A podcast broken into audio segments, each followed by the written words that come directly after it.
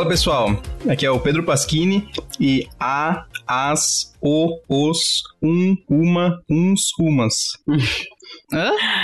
Artigo, Nossa, gente, artigos. Meu Deus! Ué, eu estudei o tema errado de novo? Ai, meu Deus. Essa foi ruim, mas foi ótima. Foi ruim, mas foi boa, vai. É, A foi- minha foi- resposta foi pra isso aí. The...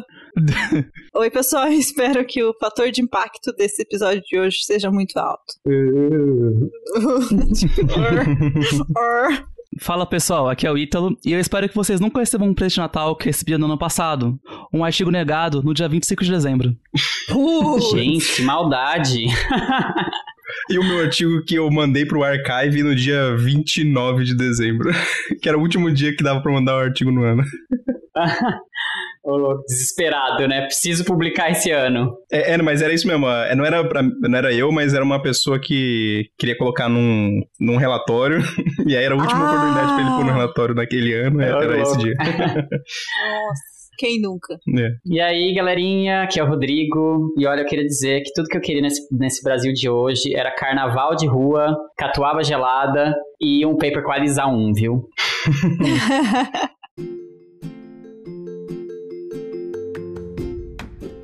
E aqui é uma boa hora para falar dos nossos patrocinadores. Este episódio teve apoio financeiro do Instituto Princípia. Criado em 2017 e mantido pela Fundação Instituto de Física Teórica, o centro tem por objetivo a produção e difusão de ciência, além de conectar a ciência à sociedade. O Instituto Princípio promove diversos eventos de divulgação científica que podem ser de interesse dos nossos ouvintes, como o YouScience, um projeto que mostra diferentes atuações dos cientistas brasileiros e como você pode se tornar pesquisador nesta área. Para mais informações, acesse www.institutoprincipia.org. Princípia, onde a ciência expande o mundo. Então é isso, pessoal. A gente vai conversar um pouco sobre artigos. Não os da língua portuguesa, mas os de ciência. E também não é os de revista, né? A gente vai falar um pouco sobre como que é a produção dos artigos, é, as revistas, os cuidados que a gente tem para não, não ser pegos por revistas predatórias, tanto na hora de publicar quanto na hora de ler artigos. E o que que é um pré-print, por exemplo. Então vamos quebrar essa simetria em 3, 2, 1.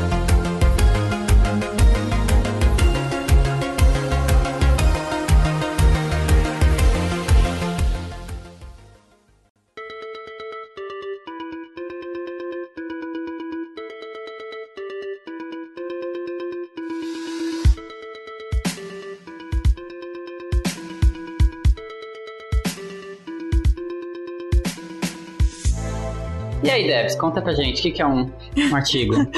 Hoje, hoje aí, no né? Globo Repórter, do que, eles, Hoje. do que eles se alimentam, de onde vem, quem são os artigos. Então hoje a gente vai explicar o processo e deixa eu só de contar pro pessoal aqui que a minha inspiração é, eu trabalho com muitas pessoas da modelagem do Covid e uma coisa que tem acontecido bastante é publi- os pré-prints, né, que a gente vai explicar o que que é um pré-print e as pessoas não entendem muito bem a diferença entre o pré-print e o artigo ou você pegar uma informação de um artigo e transformar em manchete de jornal, né? É, fazer um sensacionalismo. Então, acho que é legal a gente explicar essa etapa importante da, da nossa da produção científica, né? Uma coisa importante. E, e todos os, os mecanismos envolvidos, né? Onde que a gente publica, como que a gente avalia um artigo bom ou ruim e basicamente tudo envolvido a esse processo. Primeira coisa, o que, que a gente chama, né, de artigo, uma publicação científica. É, é- é- é- teve até a, a brincadeira do Pedro, é um artigo de revista, mas a gente acaba chamando as revistas de revistas científicas, né? Ou até em inglês a gente usa muito o nome journal, né? Jornais. Que não é, mas é- E- não é o, o newspaper do jornal que a gente chama de jornal. E, é, né? É um, É. é um jornal. Bom, o nome artigo vem de uma tradição, né? Antiga, de que quando você tinha um machado, você mandava para uma revista ou esses journals, né? Que o Pedro Um falou. machado. Eu escutei um machado. Ah, Quando você, tinha um, quando você tinha um machado de Assis, não, é um achado científico. Achado, achado. É um achado científico e, por exemplo, os artigos do Einstein, né, que ele mandou, ele mandou pra onde? Foi Physical Review, né? Ixi, não lembro. Não, Na era, verdade, era em, era em alemão, não, né? Não, era em alemão, era, era alemão, alemão verdade. É, inclusive, o, quando o Einstein foi para os Estados Unidos fugindo da, da perseguição nazista, ele começou a publicar nas revistas americanas. E as revistas americanas já tinham começado com o processo de peer review. E ele achou muito estranho que ele ia mandar um artigo para a revista e alguém ia avaliar se o artigo era bom ou não. Ah, assim, né? Eu sou né? Einstein.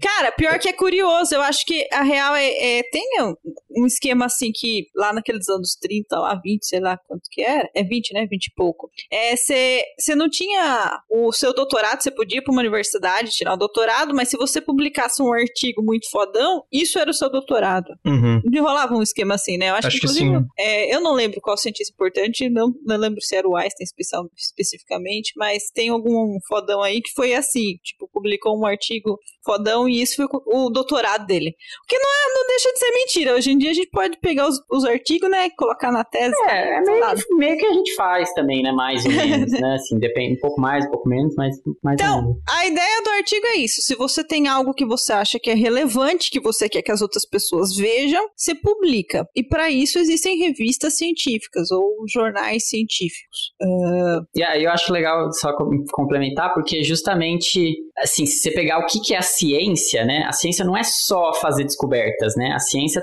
é o processo inteiro, né, é, tem, desde ter a pergunta estudar, entender, fazer uma descoberta e a publicação no final, né? Você tem que compartilhar isso de alguma forma, né? Então, obviamente, você podia compartilhar de outras formas, né? Podia, hoje em dia, que a gente tem tantos canais de comunicação diferentes, né? Você podia postar no Instagram, você podia postar no Twitter, né?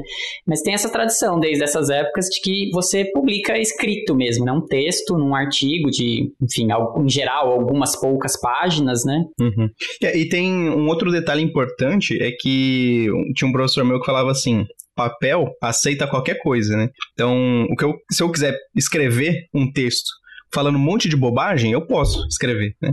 E qual que é a diferença de um texto falando um monte de bobagem para um artigo científico? É que o artigo científico, após ser publicado, quer dizer que ele passou por todo um processo de avaliação, que tem as suas falhas, porém ele são outros cientistas que em princípio não tem viés é, naquele assunto, é, é, assim, não, não vai julgar positivo ou negativo por causa de algum motivo pessoal, e ele vai avaliar se a, a sua pesquisa é consistente e faz sentido. Então, um artigo após publicado, ele tem um respaldo da própria comunidade científica, que é um pouquinho diferente dessa, na época do Einstein, não tinha esse processo, e aí como é que eles julgavam se um artigo era bom ou não? A própria comunidade científica poderia fazer outros artigos criticando o artigo é, que, daquela época lá. E é, com o passar do tempo eles perceberam que isso não era tão eficiente assim e começaram a introduzir essa revisão por pares. Então, ah, era basicamente... muito legal. As...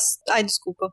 Era muito legal essa troca de cartas, às vezes acontecia, né? Tipo, alguém publicava uma coisa, o carinha mandava a cartinha lá. Ô, uhum. filho da mãe, não gostei disso aí, não. É. é que basicamente eram, uns eram uns diss tracks. Você fala, alguém falar mal de você, você fazer uma música de volta pra. É. Isso, ainda, isso ainda existe no, nos pré-prints. Ainda existem os diss tracks, que chamam ah, de cara, comments mas, on.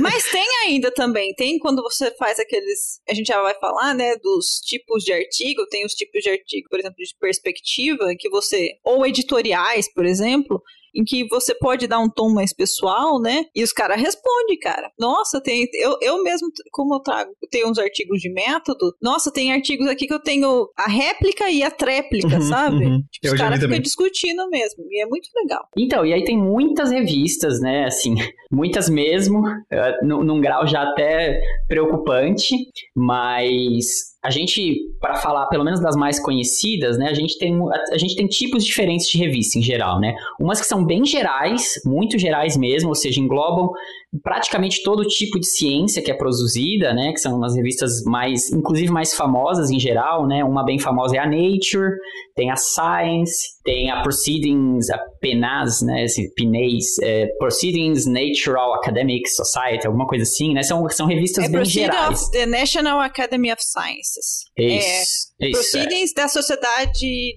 de Ciências. É, Nature. Na, Academia de National, Ciências Nacional. Né? Nacional, né? Isso, isso. isso. É. Enfim. Por, por muito pouco não ficou Pines, né? Pines, exatamente. Pinas, Pinas. Dependendo do sotaque até rola, é, né? o É. pior é que você fala PNAS, daí no final fica o S, né? Tipo, Hum, Ah, Ai. Enfim, tem essas revistas, e essas revistas, em geral, elas aceitam de muitas áreas mesmo, assim, tem algumas restrições, né, mas pelo menos de todas as áreas de ciência natural, assim, que a gente pode chamar, que são física, biologia, química, engenharias, e também as biologia, biologia medicina tal, e tem algumas delas que incluem até é, ciências sociais, às vezes antropologia, né, outras ciências que não, são, não se enquadram nem nas ciências naturais, né. E aí, ciência da sem- computação também. Ciência da computação, exatamente, né? E aí tem re- revistas, aí você vai sempre especificando por áreas depois, né? Assim, você tem revistas que são mais assim, dentro, por exemplo, da Nature. A Nature tem muito essa, essa estrutura, né? Tem a Nature principal, aí depois tem, por exemplo, a Nature Physics, né? Que aí já é mais específica só para coisas de física, né? Mas mesmo assim, abaixo ainda da, da Nature Physics, você tem algumas mais específicas ainda. Por exemplo, Nature Photonics, que é só mais da área de ótica, de comunicações, ou Nature Materials, né?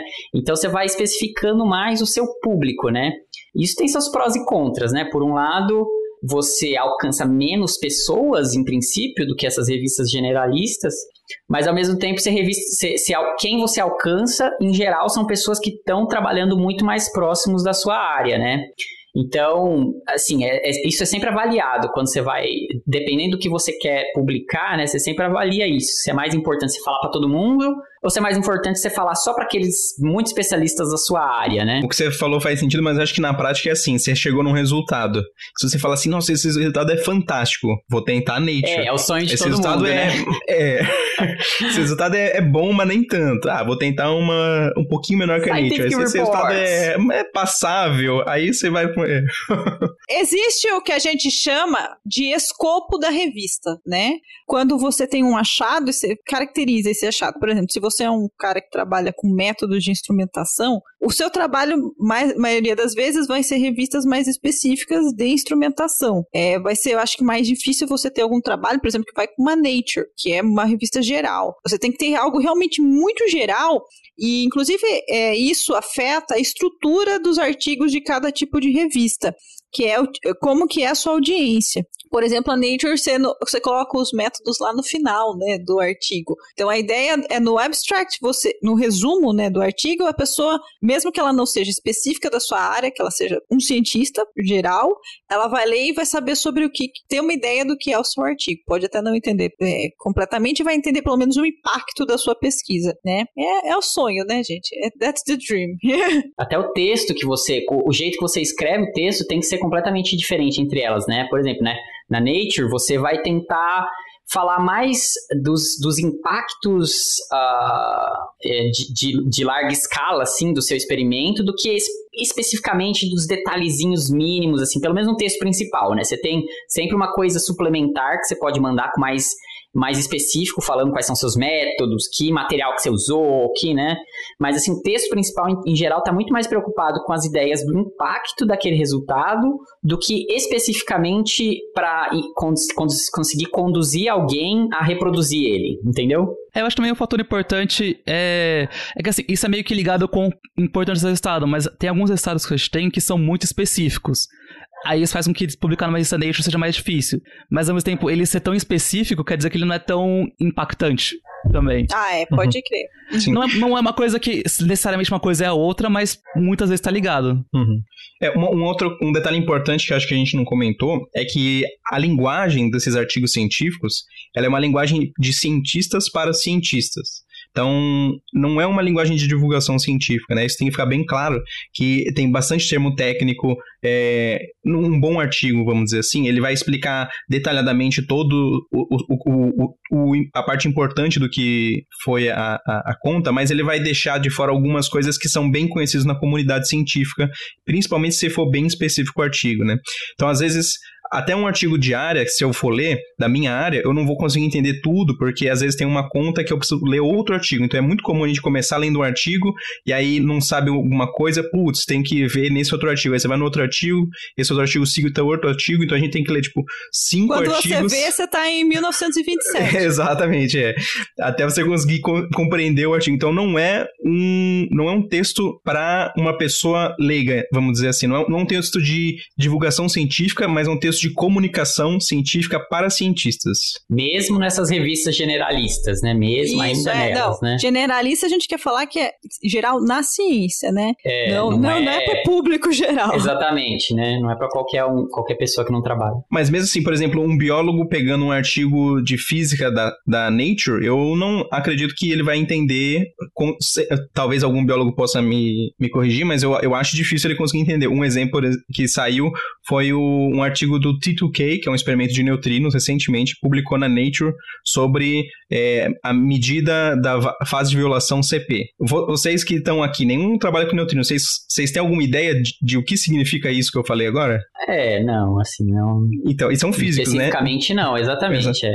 Então, então é, mas eu acho que o legal uhum. é que esses papers eles vão ser assim, realmente você não vai entender tudo, mas eu acho que pelo menos o, o abstract, tipo assim, o que, que é o importante que a gente conseguiu aqui, eu acho que isso a gente é, acompanha. A importância assim, né? eu acho que é geral, né? A importância desse achado é uma coisa geral. Uhum. Sim, não, com certeza. É. é. um exemplo que eu tenho é, é meu chefinho tem um artigo numa Nature que é o Global Patterns of Biodiversity. A gente tem um modelo de especiação só que ele chega num resultado que explica como que surge biodiversidade, assim. Então, é um resultado muito geral, mesmo dentro da nossa área. Então, foi para uma Nature, porque é isso. Você pega um modelo que é muito, que seria muito específico, só que se aplica assim para sistemas muito gerais. Então, é um, um artigo de impacto assim nesse sentido. Bom, enfim, a gente então tem essas revistas generalistas, que são, que generalistas no sentido, você pega a Nature, você vai ter um, é, um artigo de física, você vai ter um artigo de química, de biologia, só que foi considerado um achado muito importante, por isso que ele está ali e no sentido de meio, sei lá, é, é a, a, ciência é construção de bloquinhos, né? Então eu acho que, não sei se é a grosso modo, me corrijam se vocês acham que não, mas eu acho que os que vão assim para essas revistas Science, Nature, é aquelas que o bloquinho é um pouco mais fundamental, assim, não sei dizer. Eu, eu vejo assim, pelo menos para mim, no que eu faço. Daí a gente tem as revistas de área, que também tem revistas grandes, que são, são referências dentro de cada área, no nosso caso a física, então o Rodrigo citou a Nature Physics, a gente tem algumas outras, né? A Review of Modern Physics. Physics uma... Review Letters, não sei se vocês Physical publicaram É bem também. famosa. É. é, Physical Review Letters também é uma grande referência, né? Pra gente de... de é, é, é, é a gente vai explicar o que é, o formato letter, né? Mas é, o Physical Review Letters é, é muito assim, você achou um negócio que é muito importante física, tá, você joga PRL, né? Aí quando você não dá PRL, você joga pro jornal menor. Isso. Que é, o, é, por exemplo, a PRD, que é, o, que é da mesma editora, só que focado para partículas, por exemplo. Aí tem Isso. PRB, por exemplo, que é para outra área. Isso é o que a gente chama de revistas de nicho, né? Então, por exemplo, dentro da física você tem vários nichos. Tem o pessoal da ótica, tem o pessoal das partículas, tem o pessoal de física estatística, o pessoal de matéria condensada. Aí você tem revistas muito mais específicas voltadas para aquele, aquele público. E o que é interessante que o, o Rodrigo falou é que muitas vezes a gente lê muitas revistas dessa área, né? É, essas revistas específicas, né? Tipo, eu não tô lendo a todo tempo só Nature ou só Science. Eu tô lendo as revistas da minha, das, da minha área, né? É, em geral, muito mais, né? Na verdade, é, é, é, o contrário mesmo. É, porque, é porque tem mais artigo, né? É, é tem mais artigo, e os artigos são mais detalhados. É, é exatamente o que a gente comentou. A, como o Nature é muito focado no resultado, na metodologia, às vezes acho que é a metodologia mesmo. E é, são os tijolinhos, né? Na Fisabest tem o, o, é, o Física Médica, que é European Journal of Physic, Medical Physics, tem o Physics in Medicine, in Medicine Biology, e acho que tem mais essas duas, assim, que é meio que física médica mesmo, porque tem não sei se. Acho que talvez a Débora também tenha esse problema, ou benefício, não se depende muito do ponto de vista. Que como eu tô numa área muito de intersecção, em teoria eu posso publicar revistas de médicos e revistas de física. Ah, pode crer. É que, as, é que às vezes é muito. Às vezes é bom porque tem mais opções, às vezes é muito ruim porque o seu trabalho não se encaixa em uma das duas, às vezes. É, o meu problema é que assim, vezes, é, a gente, por exemplo, acabou de terminar um trabalho com um modelo matemático. Só que a gente gostaria que os biólogos lessem. Então, se a gente publicar, por exemplo, no Journal of Mathematical Biology, Journal, Journal de Biologia, Biologia Matemática, a gente sabe que os biólogos. É, é uma revista que os biólogos não leem tanto. E, embora o nosso trabalho encaixe certinho no escopo da revista, a gente queria que outro público lesse. Então, a gente ficou caçando revistas que biólogos leem, mas que aceitem um trabalho mais teórico, assim, mais de modelo. Então, é, quem trabalha na interface é, é um é bom e é ruim às vezes, porque é isso, você tem que. Ah, você trabalha com dois públicos, você gostaria que os dois públicos lessem o seu. Ou dois ou mais públicos, né? Lessem seu trabalho. Então, esse é uma das coisas também de escolher. É, sim, essas revistas que eu falei que eu, são físicas de física médica, então é uma revista que já é de intersecção, mas tem revistas de medicina que tem muita gente da física médica que publica, mas você vê que não tem muita equação, eles focam muito mais em análises de. tentando o máximo possível evitar o zero de equação, porque não é o que o público quer, né? Da revista. É, mas assim, por exemplo, já puxando um outro assunto, eu já fui convidado para publicar sobre neutrinos e Covid. Nossa! e, ah. isso, na verdade, é, o, o que, que eu quero dizer com isso é que existem revistas que ativamente vão atrás de cientistas, por, por, geralmente por e-mails, para tentar persuadir eles a publicar nas revistas é, que, que a pessoa tá, né? E geralmente as essas revistas são revistas predatórias. Então, nem, nem é, todas é, as, as, revistas são a confiáveis. Né?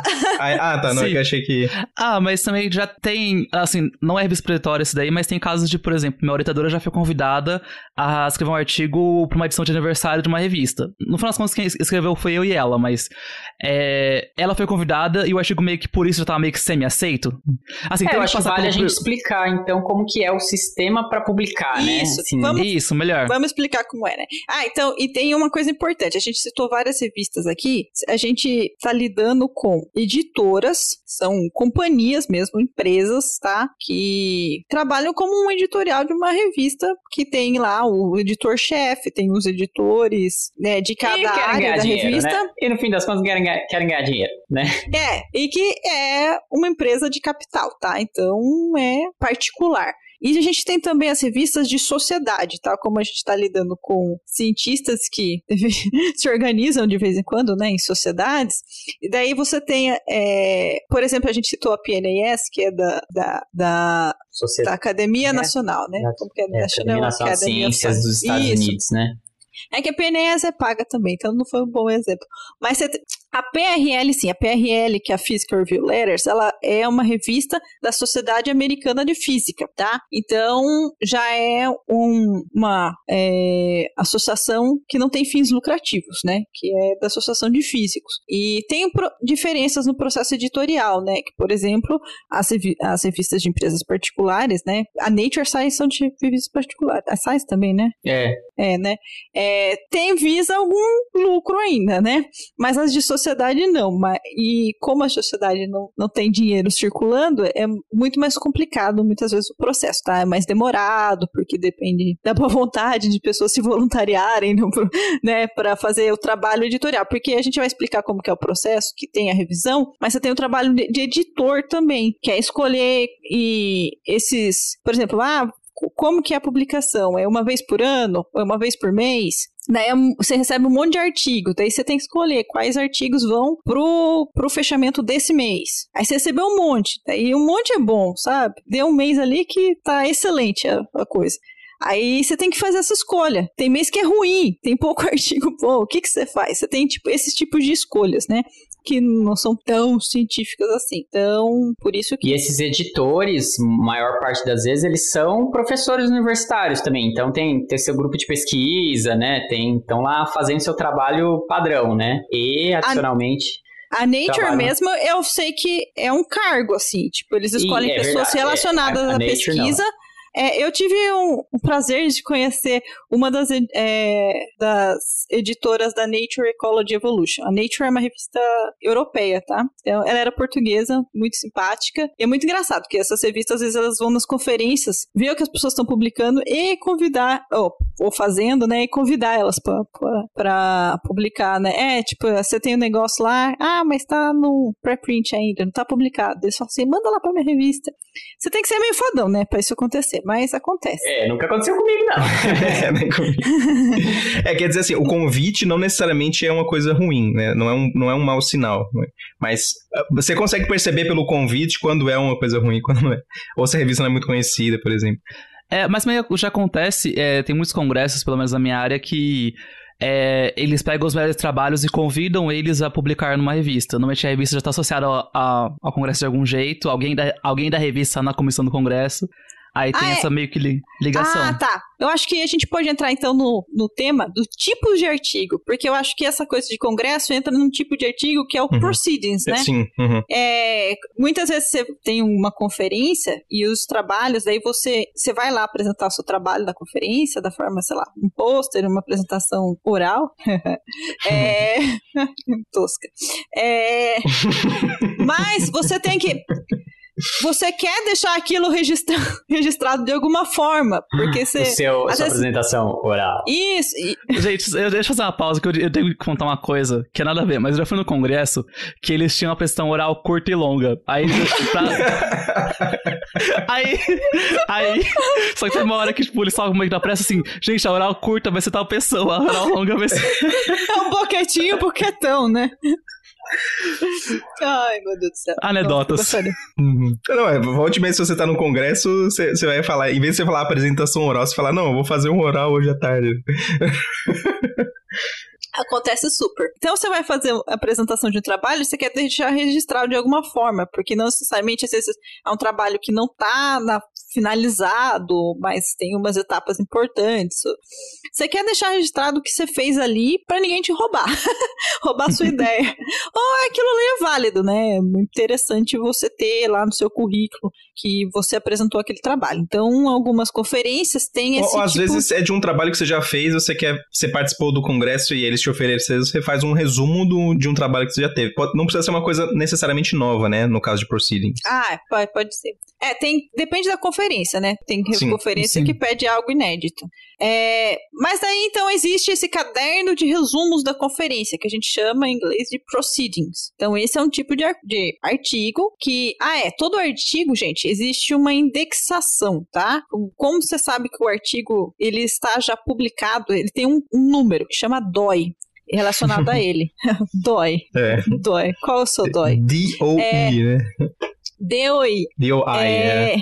Então, cada artigo, ele existe, assim, uma biblioteca geral do mundo, de todos os artigos do mundo, tem todos os DOI lá. Então você sabe com.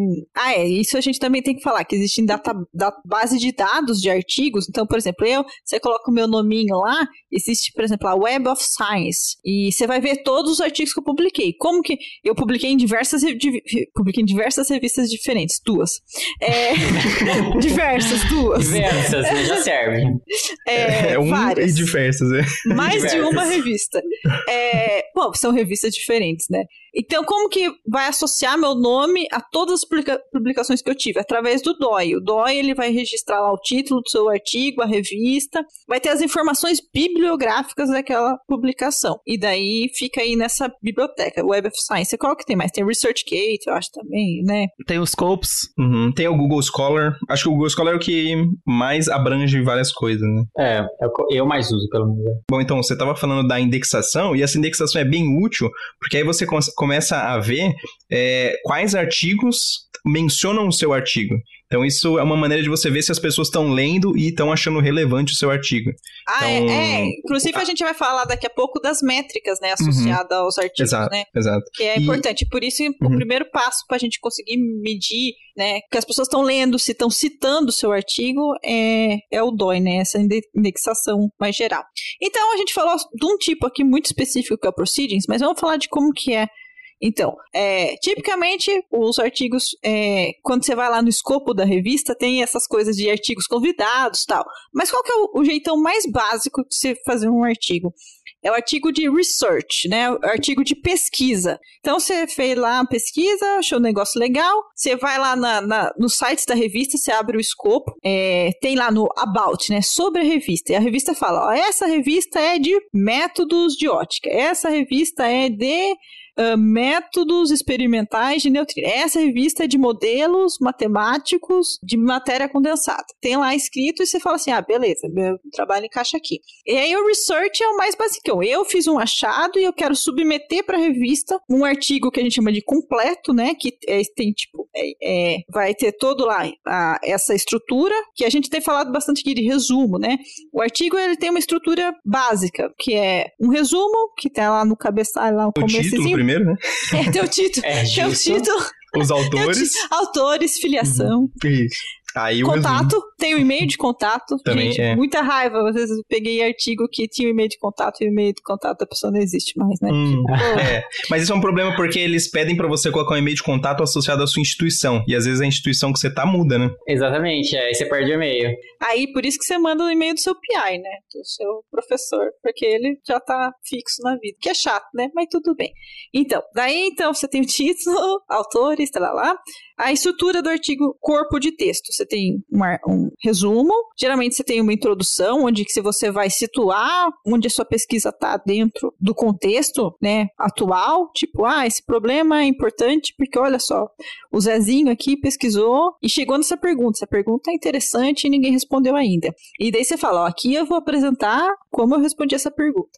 Daí você tem métodos, é, na verdade, assim, da, acho que introdução todos os artigos devem ter, um, provavelmente. E tem o último sessão, que geralmente é conclusão, e depois referências.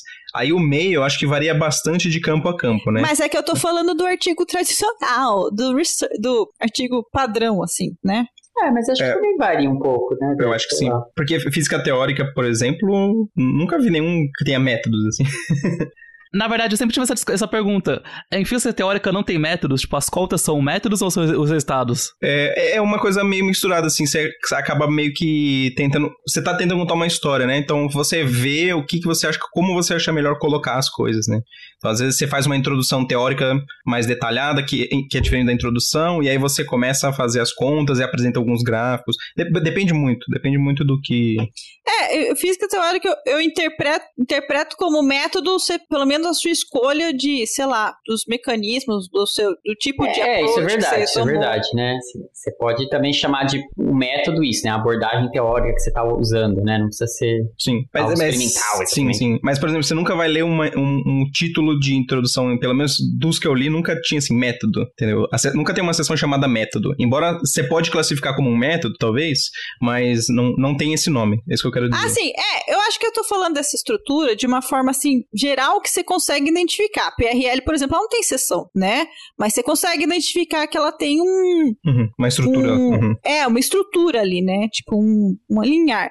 Realmente, não, não são todos que são assim. Por exemplo, a Nature Science, ela joga. A Nature, ela joga o método lá pro final. A PNAS também né? Mas bom, tem isso aí. Então você tem um resumo, resumo todas têm, né? Resumo com certeza. Hein? É, introdução e conclusão todos têm. Aí o meio do caminho. E a, e a bibliografia, né? Também bibliografia, tem. é bem é. importante, né? Gente, você tem que, vocês têm que citar as pessoas para situar o seu trabalho, sabe? Não adianta você falar assim, eu, ah, eu resolvi aqui o um negócio e ninguém quer saber disso aí, ninguém nunca se importou com aquilo ali, sabe? Pode ser algo muito inovador, né? Mas, né, vai ser. É, mas mesmo inovador ainda é sempre dentro de uma área, né? Você sempre Sim. tem que citar, né? Sim. É. Eu acho que é, tem um Nem que você vai citar Newton, né? Mas ainda assim está citando. É. Já dizia Newton da gravidade. Você vai fazer uma coisa totalmente nova. Você, ah, mas você cita é, lá o quando... cara que criou a álgebra, né? Tipo, uma coisa assim. Sim. E mesmo quando você faz uma coisa totalmente nova, você vai ter que estar, na hora de você discutir, você vai falar o que é diferente do, do anterior. Aí você é. cita o anterior. É, que eu pensei assim, algo assim, tipo, algo totalmente X away. Eu vou depois dar o exemplo do. do, do tem o paper do, do paraquedas. paper do paraquedas ah, é um clássico. É engraçado, é. É, bom, então, e daí então você tem introdução, tipicamente uma metodologia, os, os resultados, você mostra o que, que você fez, uma discussão, e tipo, na discussão, conclusão, junto, separado, né? É, e esse é o formato típico que, de um artigo research, que é um típico, sei lá, um artigo de, sei lá, de 5 a 10 É o mais páginas, padrão, não né? sei. É, o mais É, padrão. cada, cada revista vai ter um- uma estrutura. Mas a gente tem um, um- Ainda se falando assim, ah, eu fiz um achado, vou lá e quero publicar. Você também pode fazer na forma de letter. né? Eu fiz que o review letter, né? A último L é de letter, que é carta. Que acho que é porque veio, né, do, do- da tradição. né? Provavelmente, provavelmente. Mas É, é, né? é porque é, a gente chama de letter quando o artigo ele é curto, entre aspas, né? Ah, só, só, tem- pra, só pra deixar um, um pouquinho da curiosidade histórica, é, por que, que o pessoal mandava cartas? Porque eles queriam registrar que a ideia deles era foi, foi concebida primeiro do que os outros, vamos dizer assim. Então, como não tinha internet e, a comunicação era bem difícil de fazer, o, o- como é que você garantia que a sua ideia foi publicada primeiro que a de outra pessoa? Então você mandava uma carta, e aí na carta o correio vai carimbar a data que ele recebeu. Então você tinha lá uma data que foi escrito aquela carta. E aí você mandava, sei lá, o Einstein mandava pro Dirac. Ah, eu achei tal coisa, tal coisa, tal coisa. Você mandava a carta para ele. E aí se ele precisasse provar que a ideia dele foi primeiro do que a de outro, ele tinha na carta escrito é, que a ideia dele foi primeiro porque ele mandou pro correio antes do outra pessoa Ai, que, que teve outra doido, ideia. né? É. Ah, mas como assim? Photoshop? É. É, então, é, esses são os tipos de artigo mais tipo, ah, você fez lá sua pesquisa e você quer publicar. Aí tem uns mais é, diferentões que eu, pelo menos, eu, eu, eu uso, né? O review, que são artigos de revisão. Então, geralmente são são, pessoas. melhores. É, são pessoas É, convidadas, né? aprender é o melhor, né? Assim. É, que são. pe- é, geralmente é convidado, né? Que tem que ser alguém que manje muito e manje da bibliografia daquele tema. E daí é, é esse, essa é a definição, é um artigo de revisão. Ele vai falar tudo que pega aí uma. Tudo que foi feito naquela área até aquele ponto ali.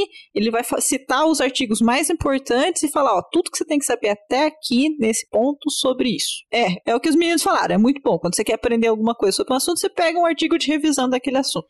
É, tem tem um, um bem famoso que antigamente, eu não sei se ele faz isso ainda, você mandava um. Você pedia pro.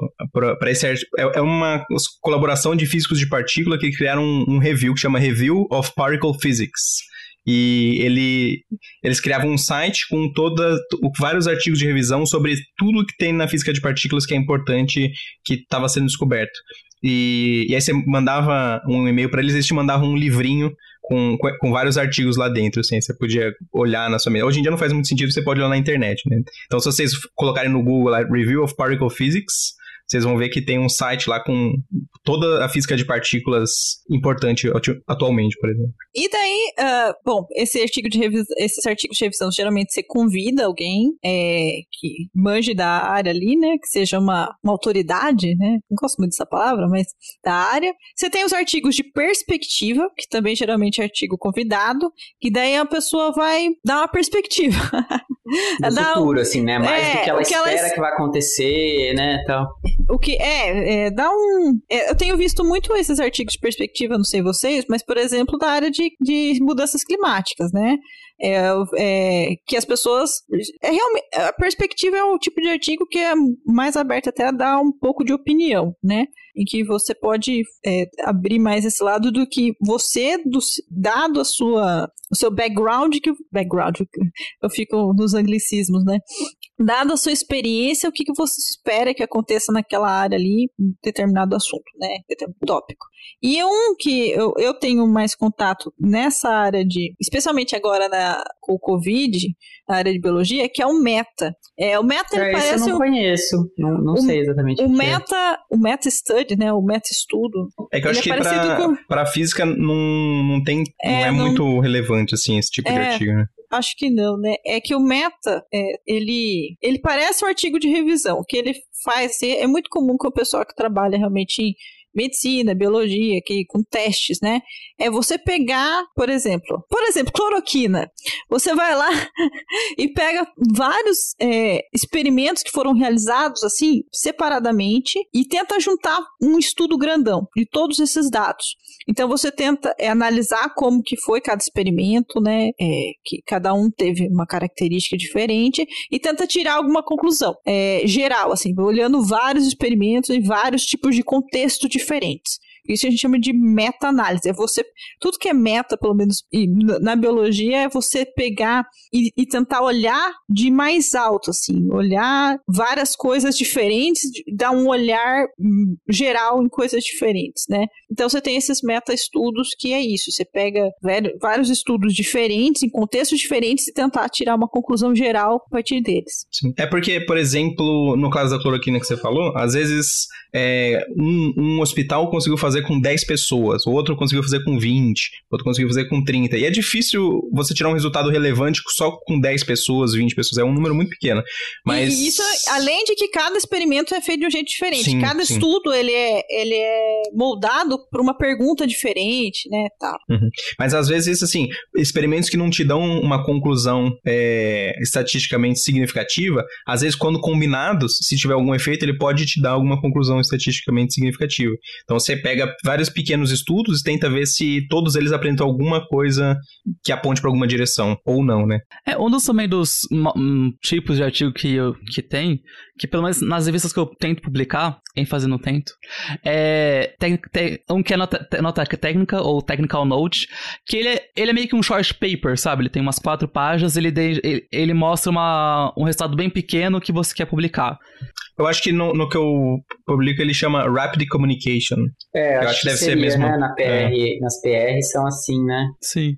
É, e também tem um que, que, bom, nunca fiz, mas tem o Book Reviews também que você pode mandar. Um, uma esse eu nunca vi, não. Mas Ai, esse gente, eu não sei é, se, é, se, você pode ser convidado ou se é só, tipo, ah, vou vi um livro aí que quero comentar. É um zoológico de, de tipos de revistas, publicações, né? Tipo, cada.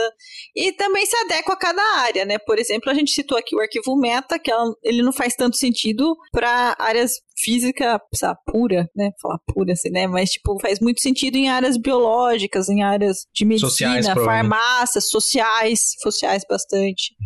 É, ou por exemplo, um artigos de matemática. Tem um artigo que chama The Shortest. Bom, coloca no Google assim, The Shortest Paper Ever.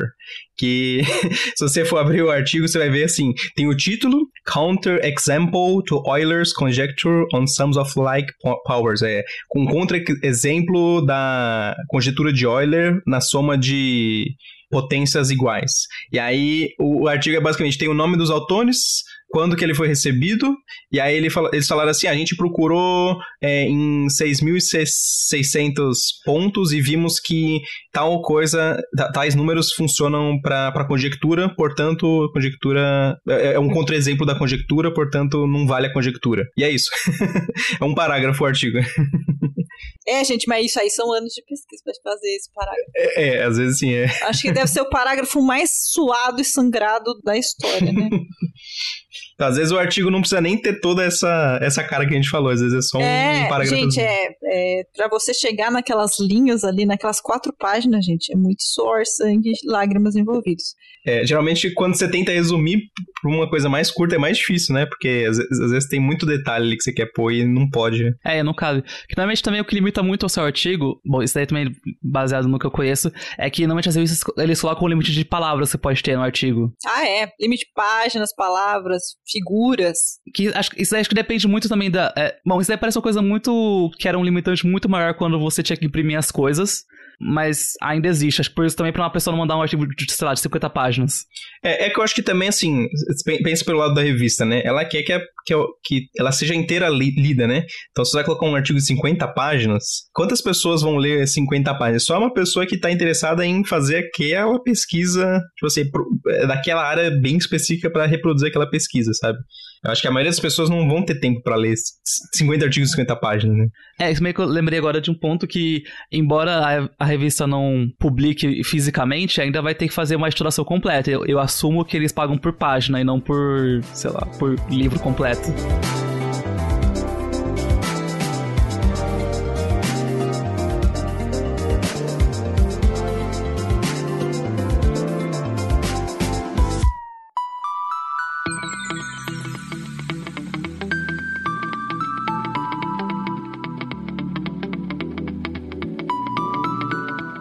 Só para fechar sobre o conteúdo de um artigo, é o que a gente tem visto, assim, tem visto, tipo, nos últimos, sei lá, muitos anos, é, é a existência do material suplementar, que é o que o, o Rodrigo já trouxe, né? Os meninos comentaram aqui. Você tem o corpo do, do artigo, que é a parte principal dele, mas você tem algumas folhinhas extras, tipo um apêndice, que você pode às vezes colocar uma conta que ela não é tão necessária, por exemplo, para o entendimento do seu do que você quer mostrar ali no artigo, mas se a pessoa quiser acompanhar todos os passos, está ali.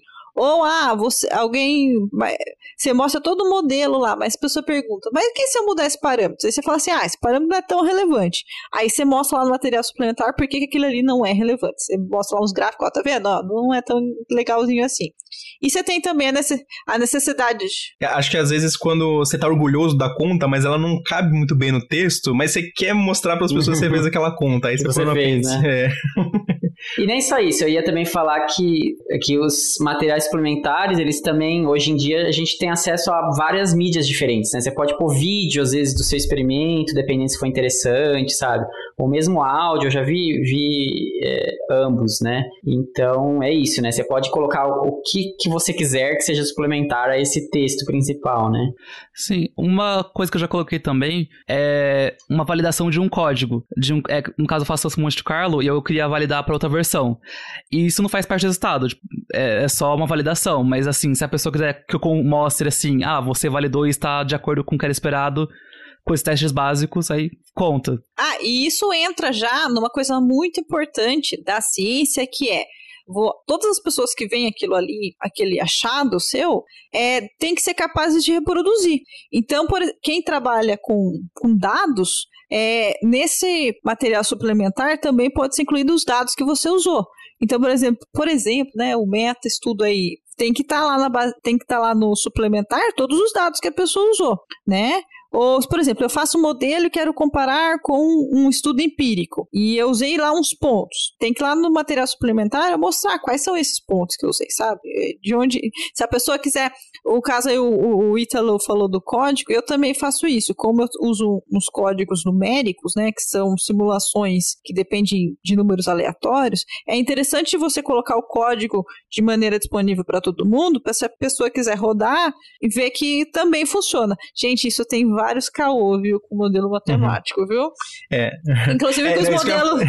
do Imperial College lá, os caras fizeram os negócios que não era random. Uhum. Nossa, gente, uns caô muito doido.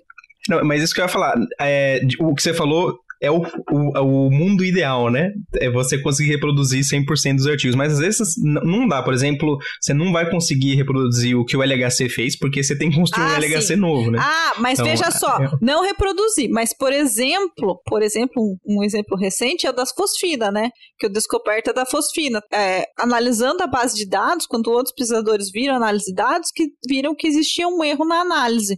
E daí o, o artigo acabou sendo retratado, né? Uh, outro exemplo, um dos meta-estudos desbancando a cloroquina, gente, ele teve que ser retratado. Isso foi muito triste, porque houve erro de tratamento de dados. Por quê? Alguém olhou e falou assim: hum, nossa, que esse, é, lá, um, um dos parâmetros estatísticos, tá estranho isso aqui. Foi lá no material suplementar, viu os dados, deu a rodadinha e falou: é, tá errado, amigo, tem que retratar.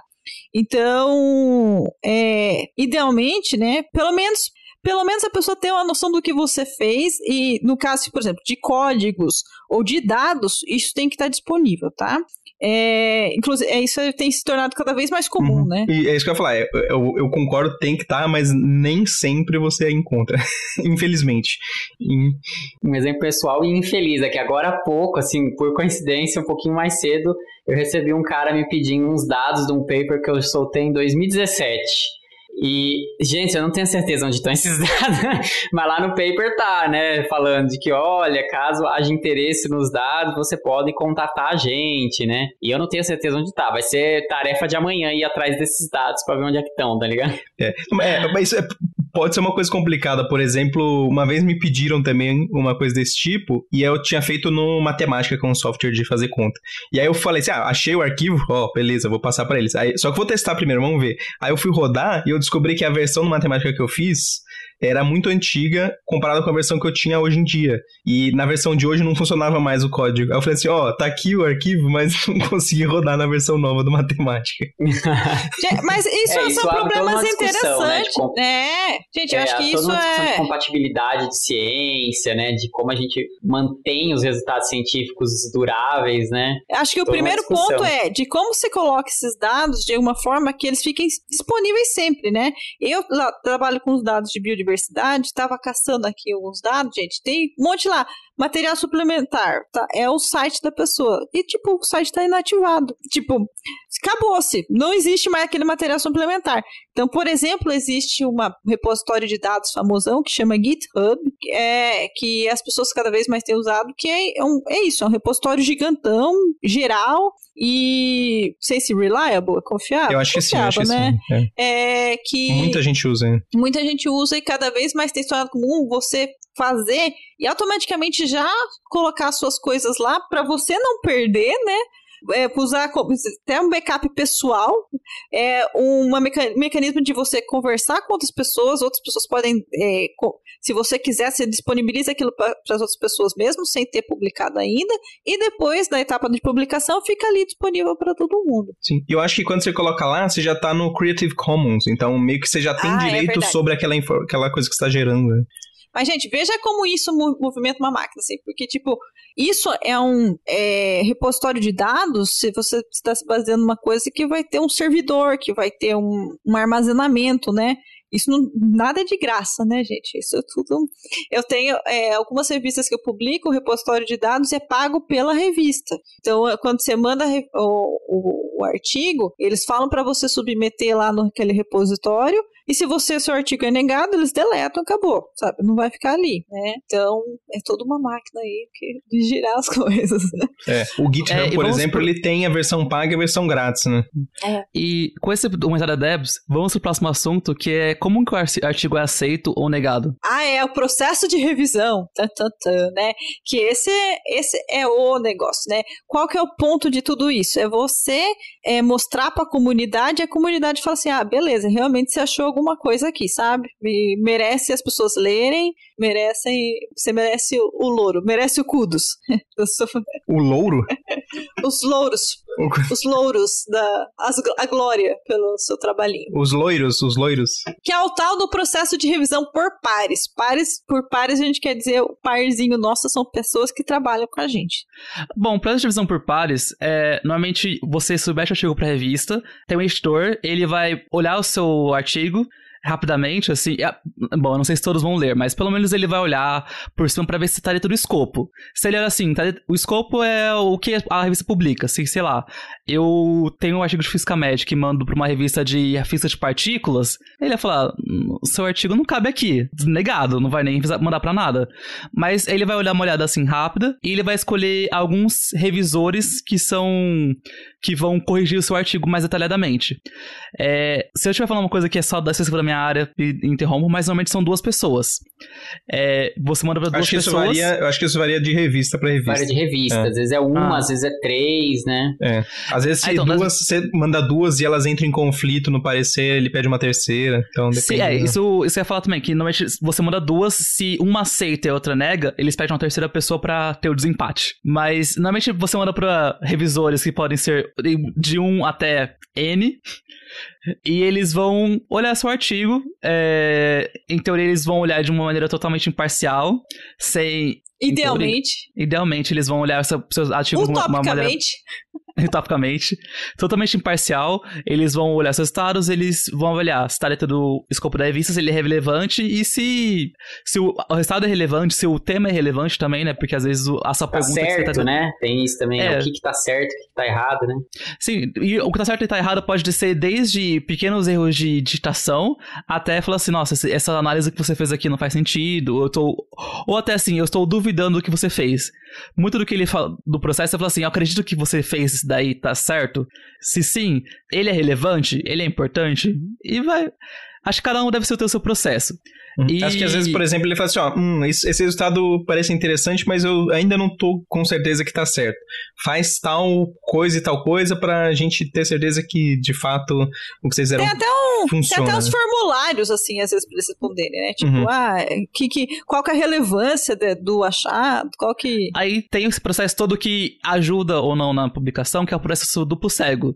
O duplo cego é que você não sabe quem te avaliou e a pessoa que te avaliou não sabe que era você. Ou seja, eles, eles retiram os autores. É um. É dar um artigo assim, lê esse artigo e pronto. Você não sabe quem que publicou, quem que fez, da onde essa pessoa é. E tem um processo que não é o duplo cego, que é um processo que a pessoa sabe quem que é o autor, sabe de onde a pessoa é. E. Bom, aí tem um, viés muito maior, né? Porque você pode ser seu amiguinho, pode ser seu. O cara que você brigou. Inimigo, é. Aí só É. que eu não sei se esses revisores em geral, assim, são pessoas da comunidade, né? Assim, são outros pesquisadores que também estão trabalhando no tema. Não é alguém da revista, assim, né? É alguém que tem seu emprego de pesquisador, de professor, tal, mas é especialista da área, né? Sim, normalmente você manda pra uma pessoa que. Uma pessoa que trabalha muito com isso, a ponto de que ela vai saber muitos dos pormenores dos assuntos. Se for uma pessoa que é, é muito. que assim, sei lá, eu mando um artigo de física. De- Você manda um artigo de. Vou dar física médica que eu conheço. Um artigo muito específico da minha área, mas se alguém quer instrumental e eu faço Monte Carlo. Ele vai entender algumas coisas, mas ele não vai saber muitos pormenores de Monte Carlo. Então, é muito trabalho do revisor também escolher a pessoa ideal pra isso. É, o tempo Do de editor, revisão. né? É, do editor, desculpa. E o tempo de revisão ele depende muito da revista. Eu acredito que é, em média uns 30 dias, mas se acontecer o que o Pedro falou, de duas pessoas acertarem, duas pessoas discordarem com o resultado, chamar a terceira pessoa, então essa terceira pessoa vai ter mais um tempo extra pra avaliar. Se aí discordar de novo, vai ter que tem um tempo limite. Não sei se tem um limite- tempo limite assim final mesmo. Eu acho que não, acho que pode ser. Eu já vi pessoas que demoraram anos pra publicar. tipo assim, Cara, mais de esse- um ano vai. Esse é um dos fatores de escolha também. de revista. Tem revista que a gente fala assim, ah, eu adoraria publicar nela, mas porra, mano, seis meses pra publicar um artigo, sabe? Porque você sabe que é um processo lento. Porque É tem seis isso meses. também, né? A- É seis meses assim, a partir do momento que tá pronto e você manda, aí, aí é seis meses. não é, Isso, não é exatamente, descrever é o artigo. né? É, as revistas no escopo elas falam isso. Olha só, olha como a minha revista é boa. Em 30 dias do, da sua, do seu envio, a gente já te dá uma resposta. A, a- essas revistas, a PNS, por exemplo, eles falam que assim, é 48 horas, eles falam se o editor aceitou seu artigo ou não. Né? Porque eles rejeitam, sei lá, mais de 80% dos artigos, 90%, sei lá, né? Não passam nem do editor. Então, em dois dias, se passou de 10 dias, você fala, yes! Passou do editor. O editor falou que acha que pode ser, sabe? Essas revistas, a PRL, eu acho que também faz uma coisa assim, a Nature. Então, ter passado pelo editor, né? Eles te, eles te dão isso aí. E mas fora isso, daí você tem aí elas falam assim, ah, quantos dias para negócio. Eu ia falar uma coisa interessante do revisor. Algumas revistas, ela, você pode sugerir quem você queira que revise o seu artigo, né? Por que isso? Porque tem pessoas que competem com você e você não quer que ela leia o artigo. Porque imagina só, aquele material ali não está publicado, né? É um material original. Aí você manda e a pessoa que compete com você lê aquilo ali e fala: Hum, vou negar isso aqui, vou fazer no meu Vou ali laboratório, correr no laboratório. vou, vou ali, faço ali e. Ah, olha só, negou seu paper e quando você vê na semana seguinte alguém publicou a sua ideia, né? Que coisa, né? Tem mecanismos, né, para tentar evitar isso.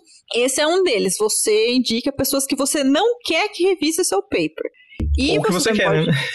É, isso, é. Mas acho que o não quer é mais restritivo mesmo. Você fala assim, não quero que essa pessoa leia. Agora, o É outro são, conflito suge- de interesse, de alguma é, forma, né? são sugestões, né? Nem sempre eles vão na suge- sugestão. É outra coisa também que o avaliador, os revisores, eu não sei se isso é verdade para todas as revistas, mas isso aqui é verdade para a maioria. O revisor não ganha nada por revisar o trabalho. É um trabalho voluntário. Sim. Só uma linha no currículo, né?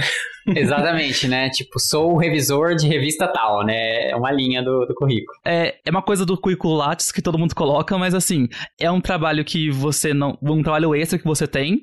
E é meio que imposto pela, pela sociedade acadêmica, assim. É. Assim, você pode não ser nenhuma coisa, mas você meio que percebe que você perde oportunidades, ou você.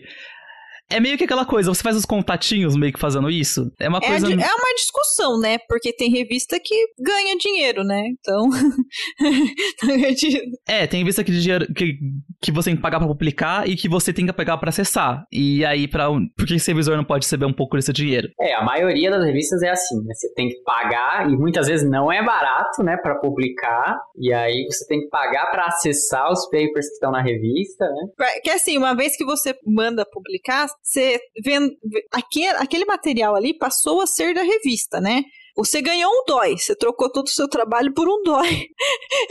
as pessoas que forem referir ao seu trabalho, você ganha citação. Mas você tem que pedir autorização depois pra usar figuras que estão ali. Uhum. Ou às vezes É. pra baixar mesmo, né? É que acho que Pra você baixar. sendo autor, você, você pode, né? Isso, baixar. é. Eu acho que você pode mandar por e-mail pra, pra pessoa que pedir É, pra tem você. revista que dá. Tem, tem- acho que tem revistas que dão, sei lá, 10 envios que pode mandar, uma coisa bem assim, curtinha. Mas assim, até, se não me engano, na, no FGW, por exemplo, você tem que preencher um, for- você tem que mandar pra revista formulário pra você colocar as figuras da sua própria tese, às vezes. Você não pode usar as suas figuras do seu artigo na sua própria tese. Não, eu acho Ah, que, é? em geral, eu acho que pode. Bom, pelo menos nas de física de partículas, todas têm uma cláusula assim: ah, se você for usar pra ensino ou pra tese, tá liberado, assim. Então, É, eu lembro que depende muito da revista, porque eu lembro que um amigo meu, ele já tava procurando isso na época do mestrado, e ele e a pessoal, ele teve que preencher esse formulário e mandar pra lá. uhum.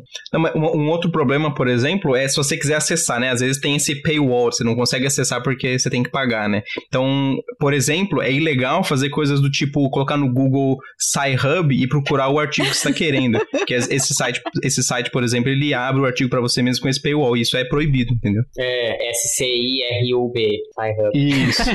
não não tipo- façam isso. É não tipo façam um torrent de papers. Isso, aí É, legal. não, Isso, tá, é, não, tipo- não, é, não, não pode fazer, né? E- Não mas é uma pode. ideia bem interessante que, que é uma mulher, né, por trás desse Exato, site. exato. A Que o que ela faz é, ela tem acesso, porque as universidades pagam, né? Pra, normalmente, assim, eu, eu- individualmente a gente não paga pra acessar os papers, né? Normalmente as Alexandra- universidades pagam. Alexandra Elba, Alexandra Eubakian, do né? E aí o que ela. Então, aí cada universidade tem sua base de dados, assim, né? A base de revistas que, que ela paga, né? É, universidades grandes vão ter mais, universidades pequenas vão ter menos, né? Então ela tem tipo um, um hub mesmo, né? Um, assim, uma rede de contatos que ela tem acesso a basicamente todos os papers, no fim das contas, sabe? Tipo, ah, ela sabe de, ó, não sei quem em tal universidade tem tal revista, não sei quem tem tal.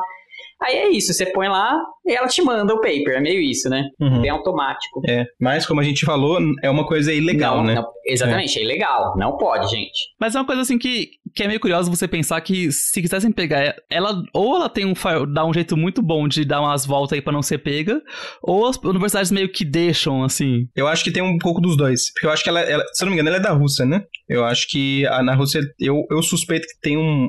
é, seja um pouco mais fácil, assim, fazer esse tipo de coisa. É, o, o servidor vive mudando, né? Também, é, é, não- digamos assim, não é. O pessoal tenta tirar do ar, né? Então não é. É tipo o, o Pirate Bay, né? Vive mudando Exato, o exato. É, servidor. não, é, é equivalente, equivalente. É. Que também é legal, É, gente, só pra dizer. É ilegal no sentido de legalidade. É muito legal no sentido de ser cool. É, Sim. verdade, né? Ilegal e é legal, né? É, é muito estranho, né? Porque no final das contas, o que você quer quando você faz seu trabalho? Que as pessoas leiam, né? Que as pessoas vejam, né? Seu trabalho. Então, né? Porra. É, tipo, E já, eu- já pegando um pouquinho do que o Rodrigo falou, custa pra publicar muitas vezes. Além pra acessar, custa pra publicar. E tem lugares que cobram barato, tem lugares que cobram caro, tem lugares que não cobram. E também tem, eu já vi muitas revistas que você paga um extra se você quer que seu artigo seja open, é, seja aberto pra todo mundo, Uhum, open Uhum. source. open é, source. tá ficando mais Access. comum hoje em dia, né? Open Access. Sim, open access. Gente, obrigado. é muito, Desculpa, é.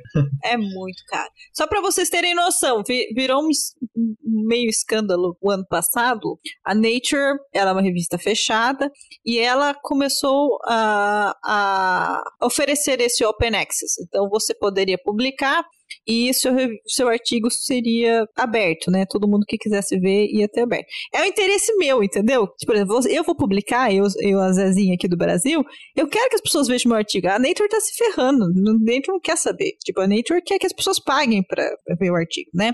Só que eu quero que as pessoas leiam meu artigo. Então eu, eu tenho interesse que o artigo seja, seja aberto. Então eu tenho que pagar por isso. É um preço de. Quando que foi? Acho que cerca de 10, 9.500, né? 10 mil 9.500. euros. Euros, É. né? Não, Porque. ah, não, mas isso daí euros, era o Libra. Oi? É, Mas tinha uma coisa extra aí, porque eu lembro que Ah, parte é. disso que eles iam cobrar pra, você, Isso. pra avaliar o seu isso, trabalho. É, Uhum. isso. É parte, metade desse valor, mais 4.500 euros, é só assim: olha, eu vou submeter Open Access. Daí eles falam assim: hum, então você tem que dar um, um sinal. você tem que dar uma entrada. Isso. Você tem que dar uma entrada. Só que você corre o risco do seu paper não ser aceito. Daí você perde aquele dinheiro, tá? É. Patumik, vamos ver, É. a cotação do euro Não. de hoje tá quanto? 7 reais? É, não, na cotação Tá, do hoje- euro dá uns 2 bilhões e meio de reais, eu acho. É, dá, dá um apartamento, dá um triplex do Lula. Isso. E no Mas é final, se for publicado, era 9 mil euros. Gente, isso é muito. Até pra, pra universidade rica, gente. Até a- o pessoal ficou muito. Ficou muito cabreiro, porque isso é muito caro. Olha, não é uma casa, mas é um, ca- é um carro, porque É 9 um carro. euros são 62 mil reais. É um pedalinho. É um carro bom, né? É um carro bom. E assim, É. é... é- limita muito pra gente de países como o Brasil, que tem o fato do, do, da- do euro ser muito caro e da gente não ter muito incentivo, incentivo pra pesquisa. Quer dizer que, assim, já era inviabilizado de muitos modos, é mais um pra ser inviabilizado pra gente. Imagina, gente, você faz uma coisa que é muito legal, que vale uma Nature, e daí você é barrar porque você não tem dinheiro pra você publicar o paper. Nossa, meu, É, que é. complicado, né? Isso, isso quando o pesquisador não tem verba pra pagar, porque, porque isso a gente tá falando na Nature, mas tem revistas que cobram normalmente, né? E não, não tão caro, mas cobra. E às vezes o pesquisador tira do próprio bolso pra publicar, né? Ah, é, você tem que ficar mandando, fica mandando cartinha pedindo, ô, eu sou do país subdesenvolvido, por favor, dá um desconto. Eu troco cupons. Podia ter uns cupons, né, cara? Vale um artigo. Vai, vai na conferência, né? Talvez um peixe urbano, né? Um grupom. Existe isso ainda? Nem sei, mas Grupom. podia, né? Grupom. Nossa, tem revista. é, Tem re- essas de sociedade é muito curioso. A última revista que eu publiquei é de sociedade de sistemática. É assim, para você você publicar, você pagava uma taxa por página. É, era assim? É, isso, é, pagava uma taxa por página. No final ia chegar, sei lá, mil e poucos dólares. Dois- quase dois mil dólares. Mas se você fosse associado da membro da sociedade, você não pagava nada. Você pagava só por páginas coloridas se você quisesse que elas saíssem coloridas no impresso. Então eu não paguei nada. Falei, não, foda-se, o impresso sai preto e branco, né? É, você só tem que garantir que as figuras fiquem Ninguém- bem em, tom, em Ninguém tons de cinza. impresso mais, né? Ninguém faz impresso. Só né? que daí o que eu fiz, eu fi- me associei a, a, a, a coisa, né? A, como chama? A sociedade. E daí eu tirei dinheiro do meu bolso para ser membro da sociedade pro artigo sair de graça. Olha Mas quanto- só, Quanto que era a Ah, anuidade? 50 dólares. Ah, ok. Compensa, vai é. entre os mil, né? É, Só 60 Compensa vezes menos. quem? Compensa É, mas, assim. por, por exemplo, é, é, pagamentos de associação é, não são coisas tipicamente cobertas por dinheiro de projeto, tá? Então, é, eu que eu, fui- eu entrei na associação porque, inclusive, essas sociedades, né, geralmente elas dão desconto também em conferência e tal. Eu tinha interesse numa conferência que foi cancelada por conta de Covid, mas tudo bem. Não, mas então, mas mesmo assim, né? Eu acho que deveria é, ter ser coberto em, em projetos você participar dessas sociedades quando bem justificado. Por exemplo, no seu caso, vale toda. Faz sentido você se associar, porque você vai ter esse desconto, sabe? Então, não, não faz sentido você tirar do seu bolso para você economizar um dinheiro do projeto, pro, pro- pra você não gastar o dinheiro do É. projeto, sabe? Totalmente válido isso, é. E quais são as métricas de um artigo? Como que você avalia que o artigo deu certo no flopou? É, ah, é porque o artigo pode flopar, flopar, é verdade. Verdade. E a maioria Você pode- flopa bem, né? Flopa. Você pode. Pensa assim, gente. Você publicou, você escreveu seu artigo, pesquisou por, sei lá, X anos, sentou, escreveu seu artigo, você mandou pra revista, o editor mandou pra revisor, o revisor mandou pra você de volta, ele mandou várias correções pra, fazer, pra você fazer, você corrigiu, publicou, e agora ele flopa. Você olha assim, citações, tá Bem zero citações, uma citação. É, acho que a métrica primeira que se usa é essa, né? Citações, né? Porque uma vez que você publicou, dali a algum tempo, alguns meses, em geral, você quer que as pessoas já estejam fazendo trabalhos com o seu paper lá como referência, né? Falando, olha, eu gostei desse trabalho aqui que fez esse método diferente, e aí usando esse método cheguei nesse outro resultado, né? Que é a escadinha da ciência, né? É, na verdade, Então- acho que o, o primeiro, primeira não flopada do artigo é antes disso. Na verdade, é quando você não recebe um- uma crítica do seu artigo depois que ele tá publicado. Né? Isso é verdade. que po- É, Mas aí são possível, só os né? haters, é só os haters. It's só os haters. É, mas eu acho que são só, só papers, assim, não sei, a maioria dos papers não tem esse Não processo tem, não de tem. crítica, né? Não Não, tem. não tem. Acho, Não acho tem. que assim, é um ou outro que acontece, né? A maioria passa, mesmo que às vezes é, for muito ruim, né? Passa sem, sem ninguém falar nada, né? Sim. Mas você não fica Mas aí- com medo quando você põe um artigo online de, no dia seguinte apareciam comments. On... Cara, eu nunca tinha pensado nisso, mas é verdade, né? Nossa. Nossa, não, é gente, verdade. eu acho que é o dilema. Será que eu iria ficar feliz de ver um comment? Porque significa que alguém leu, né? É, eu acho que o meu maior tristeza é pensar assim, passou incógnito. Sabe? Aquela coisa de você apresentar no seminário e ninguém fazer nenhuma pergunta. Porque Nossa, ninguém isso dói, nem, né? É, ninguém isso tava dói mesmo, nem né? pro seu trabalho, sabe? Tipo... Mas eu acho que assim, eu acho que comment pode ser até uma coisa boa, porque pode ser uma futura parceria que pode fazer pra publicar outro artigo depois. A menos que a pessoa tenha odiado assim, a ponto de falar assim, você não é, eu vou, você tem que ser retratado agora. Não é nem retratado, tira esse artigo agora. Mas acho que uma discussão é, pode ser uma coisa muito boa, pode ser uma oportunidade. Você faz a tréplica. Cada uma dessas respostas, às vezes é um dói, gente. É uma outra situação. é. Até porque, gente, ciência é polêmica, né? É, polê, é, tiro, porrada e bomba, né? Essa é a verdade. É assim que se faz ciência no mundo, né? É, eu acho que isso é, é uma das coisas que a gente tem que falar, né? Artigo não é uma coisa assim, cravada na pedra, tá? Tá vendo como é um processo bastante humano, né? Tortuoso, é, né? É, então. É, e, e, uma coisa muito importante, que é uma coisa que chama muito nas redes sociais, é: ah, tá em tal artigo, logo a verdade. Não necessariamente. Primeiro que, assim, mesmo quando um artigo. É, tem vários artigos que tem meio que uma prazo de validade, porque tem resultado, sem um resultado novo em cima, aquele artigo. Não é que ele tava errado antes, ele só não tinha informações suficientes naquela época. E, e, não só isso, também tem. Nem todo artigo tem uma, uma, verdade absoluta, então que tá no artigo é o é o certo. Tem muitas coisas dentro aí que não, não é necessariamente tá certo, mas o método pode ser um outro jeito. A questão é, nada, nada é muito. Assim, esse artigo falou, tá falado, ninguém mais pode discordar. Uhum. É, na verdade, um bom artigo, ele vai ter o resultado dele, que vai ser importante, e ele também vai falar assim, ó esse resultado que eu tive, ele funciona em tais e tais ocasiões. Eu não sei, pode ser que ele funcione depois, pode ser, tipo assim, em outros limites, pode ser, mas eu não tenho como mostrar isso agora, ou talvez se quando a gente tiver mais dados, isso que eu falei é uma bobagem. Mas, dado o contexto atual, ele, ele tá valendo pelo que eu achei. Então, é, às vezes o artigo ele pode ter um resultado errado simplesmente porque não tinha os dados para dizer que estava errado ou não. E tá tudo bem, a ciência funciona assim, né? Então, é, voltando só ao assunto das métricas, né? Então, esse é, eu acho que o primeiro ponto é citações. Citações é, é algo importante, tanto para o autor, né, do paper, que é, acho que é uma das métricas mais importantes na nossa vida acadêmica. É, né? acho que sim, que é o fator é, H, né? É, é, o número de, de. Você publica um monte de paper, mas tem que saber quanto, quantas citações. É, é como se avalia o impacto daquele pesquisador, né, na área dele. E é importante também para a revista. A revista gosta de ter papers que tenham muitas citações, né? Porque é isso, a revista está tendo acessos, Le né? É, é tá tendo literalmente leitura, impacto, né? né? Impacto. É, se, é, no caso, da, por exemplo, de uma revista que é pago o acesso, se um paper tem muita citação, muitas pessoas pagaram para acessar aquele paper, né? Então. Ah, e não só isso também. Quando uma revista tem muita citação, quer dizer que vai ter mais pessoas, pessoas querendo publicar nessa revista também. Isso. Então é a uma gente coisa também. Que se retroalimenta também. Tem um, uma métrica para revistas também, que é o que a gente chama de fator de impacto, né? Que é algo construído. É mais ou menos a, a reputação da revista, né? É, você tem tanto aquela avaliação dos últimos cinco anos, né? Que é... é, que tem a ver com a média de citações dos papers. É meio isso, né? É, se eu não me engano, é, é uma coisa mais simples, mais não lembro se era só isso, mas era o número de citações pelo número de, de trabalhos publicados, né? Não sei se era só Sim. isso. Não, o, o qual você tá falando do, de impacto da revista, né? É, o de impacto, não sei, é o, o fator que eu falei agora é o fator H, né? E, não, é, porque eu acho que a revista é parecido, só que tem, são só com os artigos recentes, né? O, o, o, o, de impacto do autor são todos, né? toda a vida inteira.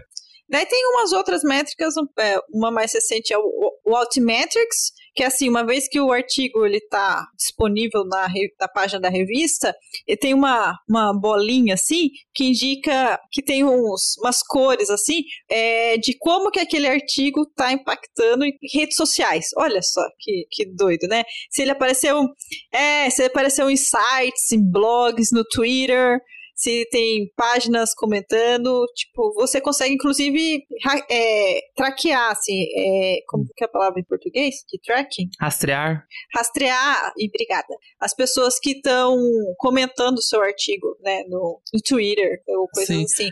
É, a própria É revista, a- a as próprias revistas hoje em dia estão publicando um artigo no Twitter. Assim, É. tá, eles, algumas pelo menos já vivem fazendo isso daí. Mas é legal você ver esses artigos que foram, tipo, estão no mesmo, no mesmo volume, né, da revista, mesmo número da revista, tipo, outros métricos diferentes. Então, um, um dos papers está sendo super, é, sei lá, é, discutido, né, ou sei lá, as pessoas estão olhando muito aquele paper, e outro nem tanto, tadinho. Inclusive, tem, tem umas métricas dentro desse Altmetrics. Eles falam assim, tem uns, é um número, né, tipo, ah, quando você tem, por exemplo, 8, você está dentro dos 20% dos papers mais vistos. Quando você tem 200, você está 1% dos papers mais vistos. Ele é baseado em. É uma, é um, não é um número absoluto, ele é relativo, sei lá, com uma amostragem e tal lá. É tipo a nota do Enem, né?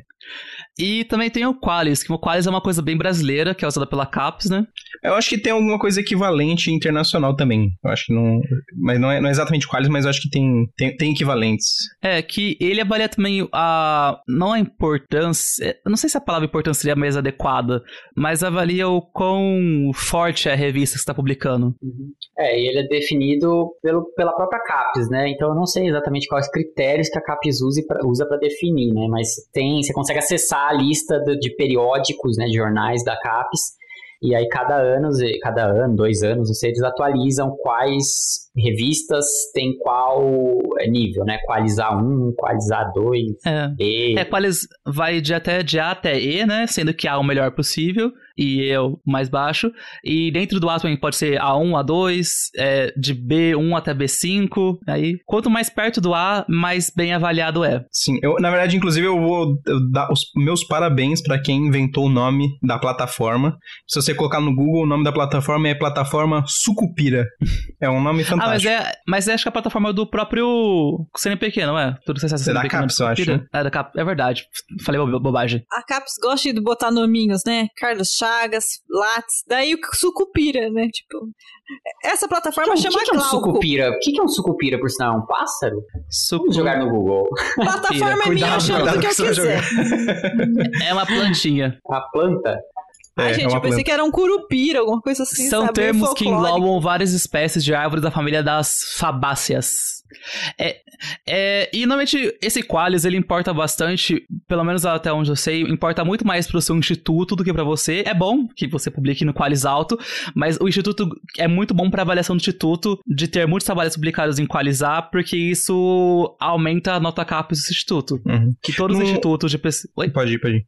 Todos os institutos de pesquisa têm nota CAPES de 3 até 7, se eu não me engano. Eu sei que 7 é o ma- o maior, não sei se vai de 1. Acho que não tem ca- CAPES 1 e 2. Acho que a princípio tem, mas nunca é dado um né, e dois. É, porque Acho que assim, isso. quando você. é, são programas, os programas de pós-graduação que recebem as notas, né?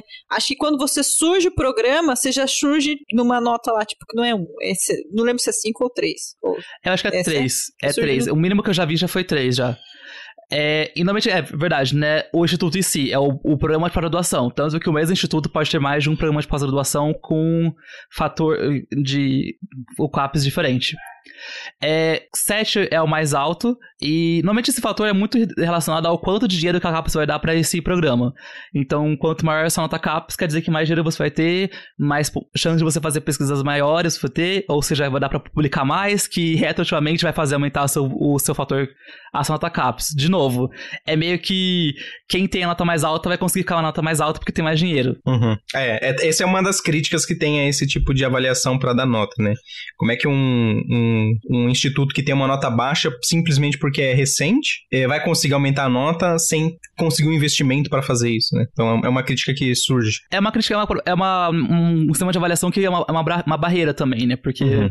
principalmente se você faz coisa experimental, se você faz coisa experimental e não tem muito dinheiro, É, é, é, não, o, que, o que acontece é que institutos que têm nota baixa, eles têm muito mais teóricos do que experimental, né? Acontece isso. Nossa, e daí eles impõem, inclusive, né? Eu, eu tenho contato com o programa de pós- pós-graduação, acho que é nota 5, e daí tem as exigências. Para você ter o doutorado, você tem que ter uma publicação Qualis A1 Hum. e uma Qualis A2. Ou, Às vezes, assim, para o É. professor participar do programa de pós-graduação, ele tem que ter uma, um nível de publicação tal que mantenha a média do instituto na, Nossa, gente. no país. Vou confessar que eu nunca vi quais são, tipo, as revistas que eu publiquei, que quais que elas são, se elas são X, são... Ah, eu também nunca vi, mas eu imagino que elas não são tão altas, porque o, o Qualis normalmente é também uma coisa importante que Qualis é por área. Por exemplo, a mesma revista pode ser Qualis A1 em física e pode ser Qualis, sei lá, B5 em química. Ah, existe essa. Ah, tá. É, é porque é por é ah, os é, pares de é. revistas, né? Uhum. É, porque, é porque a mesma revista pode, ter várias, pode ser avaliada em várias áreas. Uhum. Então, sim. É, e... deve ser baseado em quem. E tem, quem, e tem muito mais pessoas fazendo química citando, que física, né? né? Sim. É que também, quem. Uma vez eu tinha conversado com o pessoal da biblioteca da física isso uma vez, quem manda, assim.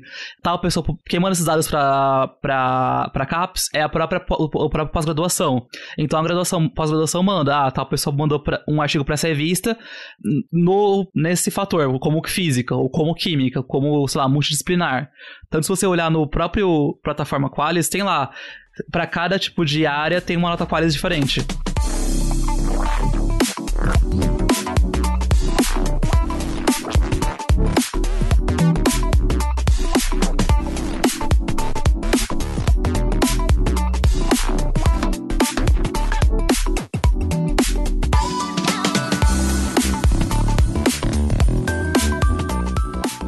Uma coisa que eu acho que vale a pena comentar é que essa, o, o, o Qualis ele também é útil em concursos, né?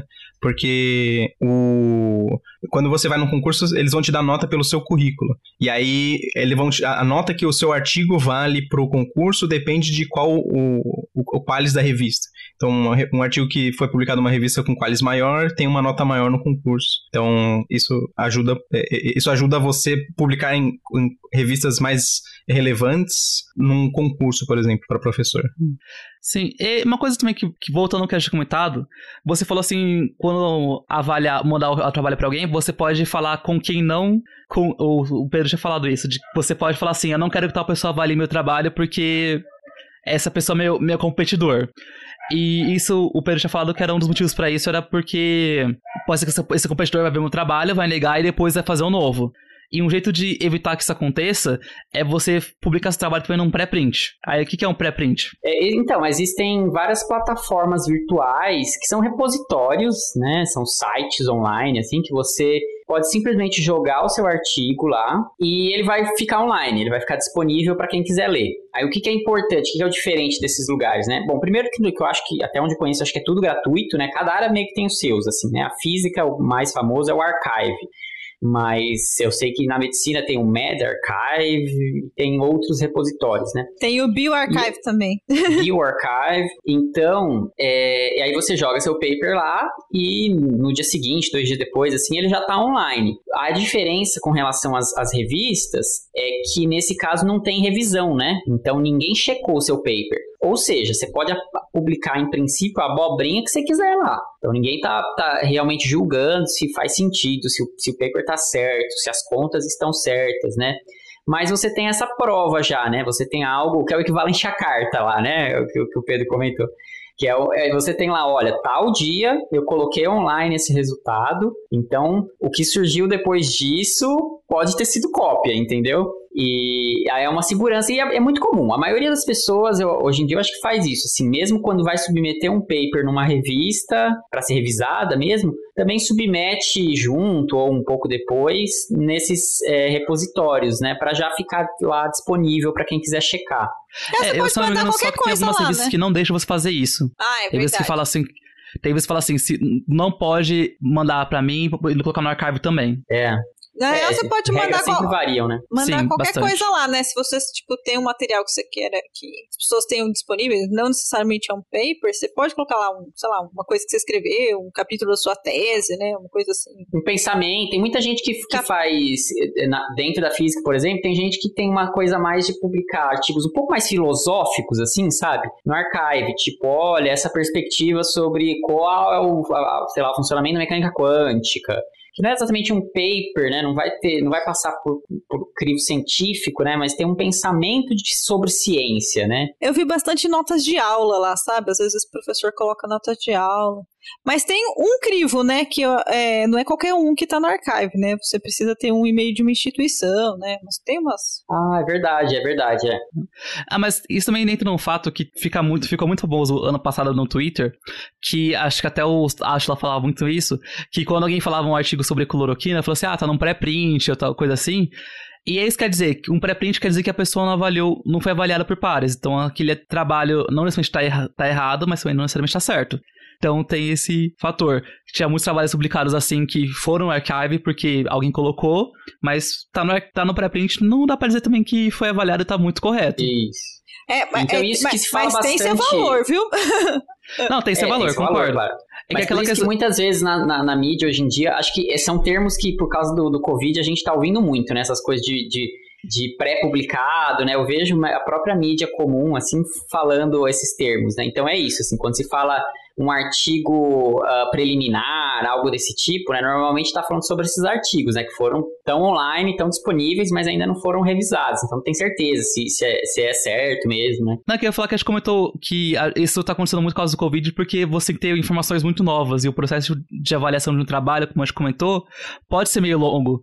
Então, às vezes quer uma coisa, quer colocar uma coisa muito agora também, que um dos motivos não é só garantir que ninguém copiou, é garantir que a informação saia muito rápido também. É, disponibilizar de forma rápida, né? Inclusive, nessa época, eu acho que o Archive, o BioArchive e o MedArchive, eles criaram um link entre eles, que tudo que fosse relacionado à Covid ia ser disponibilizado mais rápido, sabe? Esses, esse tempinho aí que fica para entre você colocar no archive e ficar, tipo, que já é rápido, né? Mas ia ser mais rápido e tem tipo um, um, uma tag nele é, que para todo mundo já ver de forma mais rápida, assim, tipo Covid. Daí todo paper que tinha coisa de Covid ia ficar disponível nas três plataformas e, e aí o objetivo é realmente isso, né? É fazer a, a transmissão de informação da forma mais rápida possível, né? Lembrando, gente, isso não é para leigo, é material para quem está fazendo pesquisa, né? Sim. É bem, é, sempre tem que lembrar, frisar isso, que se você for no archive e tiver vários artigos sem nada, é porque é muito... Não é que não é pra você, mas é um artigo muito técnico, é uma, é uma coisa que foi feita para todo mundo ler. Ah, e uma coisa legal, né, que esses repositórios, eles são gratuitos para você publicar e também para você ler. Então qualquer um, qualquer lugar pode entrar e acessar os, os resultados, né? Não precisa estar vinculado a... não precisa pagar, não precisa estar vinculado à universidade e tal. Pontos ruins. Pontos ruins, Eugênio. É, acho que tem algumas críticas que a gente tem ao processo de publicação e, e, toda a cultura que isso gera, né? Que a gente já meio que pincelou alguns deles, mas vamos só focar uma, uma, uma região, um ponto só para falar todos eles. Um deles é que o processo, como a gente falou, ele é totalmente humano. Você manda para um editor, que manda para o revisor, que vai corrigir. Então, vai ser falho em vários pontos. E tem alguns pontos que podem ser falhos por próprio viés da pessoa. É, como a gente falou, tem trabalhos que a pessoa pode ver quem tá publicando, quem tá sendo avaliado, então ela fala assim: eu não gosto da pessoa, negada. Não é o ideal, mas assim, acontece. É, e também tem casos da pessoa ter esse viés também com relação a coisas que não só pessoalmente gostar da pessoa, mas ter não compactuar com, essa, com esse método em específico. Em física é meio incomum ter tanto assim, mas pode ser possível também. É, só um comentário. Então, acho que é uma coisa que eu, eu demorei um tempo, acho assim, dentro da ciência para entender melhor, que é uma coisa que eu tenho tentado passar, assim, quando eu consigo, né? De que é, os, os cientistas e os artigos individualmente não estão necessariamente certos, né? A gente não precisa só porque um médico foi lá e falou, só porque um físico foi lá e falou, não quer dizer que está certo, ou que publicou o paper, que foi revisado, não quer dizer que está certo. O que, se, o, que, o que se busca, assim, o que a gente precisa confiar é no consenso científico, né? Então, justamente para evitar isso, né? Esse processo humano de falhas e de coisas é, equivocadas e de erros e às vezes de concepções, enfim, preconceituosas, racistas, tal, na média, a ciência consegue normalizar essas coisas, né? Assim, consegue tirar esses pontos fora da curva e, e gerar esse, esse, essa coisa meio etérea, assim, que a gente chama de consenso científico, né? E que é nele que a gente precisa confiar, muito mais do que em um artigo ou em uma pessoa falando, né? Nossa, pior que esse negócio do processo humano, gente, essa semana teve um tweet muito polêmico do senhor Richard Dawkins. Ai, gente, esse senhorzinho devia se aposentar. Teve, tinha que cortar a internet desse moço. É, Ele é uma pessoa importante de, em biologia evolutiva, tá? Inclusive, eu tenho vários livros dele aqui de biologia evolutiva, e, muito importante mesmo. Só que ele se aventura em outras áreas, né? 3x4 de religião, e ne, nessa semana ele soltou algumas coisas falando que ciência não é uma produção humana. e, portanto, é, é, a, é a verdade. E daí as pessoas corrigiram. Moço, você quer um curso de filosofia da ciência, pra você entender? Que a ciência é uma produção humana. O que, que não é, não tem viés são os fatos, né? São fatos científicos, não, não tem viés, né? Mas até as nossas medidas, gente, até uma medida pode ter viés, né? Como você molda o seu experimento, né? É, é, eu que trabalho com áreas que beiram a modelagem social, isso é uma discussão. Eu trabalho com. Tem os filósofos no meu grupo, né? E uma das perguntas é como que você elabora a hipótese que você vai testar no, no seu experimento, que seja, né? E aí, como você molda o seu experimento para aquela hipótese, você vai ter um viés no final, né? Então, mostrando que a ciência é um processo, é uma construção humana, tá? Ok, então, shame on you, Richard Dawkins. Ai, gente, tá, ele tinha que cortar a internet dele, cara. Puta é, merda. E outro momento também dessa, desse processo humano é que tem muitos preconceitos também com a região de que você é. Que eu acho que. Todo, bom, acho todo mundo já teve aquela experiência de você publicar um artigo, tentar publicar pelo menos, e alguém tentar falar, mandar crítica. Ah, é bom que algum nativo leia o seu inglês, porque tem alguns problemas aí. Ai, sim, né? Tem, tem disso. E às vezes é verdade, às vezes realmente precisava de uma correção, mas muitas vezes é um preconceito de ver, ó, ah, é um país da América Latina, não fala inglês nativamente. Então, é. Vou assumir que tá errado em inglês, vários pontos. E às vezes acontece até de algum dos coautores realmente ser alguém que fala inglês nativamente, mas é, sei lá. Mas o mais engraçado batido. que quando eles falam isso, não é que tá incorreto, é que às vezes tem umas construções que são mais incomuns, né? A gente, por exemplo, a gente que é falante de português, a gente tem os latinos. Mas, gente, não é incorreto. Não tá incorreto o inglês, mas é ai, não tá do jeito que eles gostam. Mas eu, eu acho, eu fico muito cabreira com isso. Ai, né? Ai. que, assim, isso é, é meio que uma crítica também, mas é que na, no Brasil, principalmente na área de física em especial, é muito comum você só valorizar publicações que são em inglês também. Publicações que são de revistas brasileiras não são muito valorizadas. Aliás, fazer um, um parênteses aqui, que as pessoas às vezes perguntam pra gente referências, né?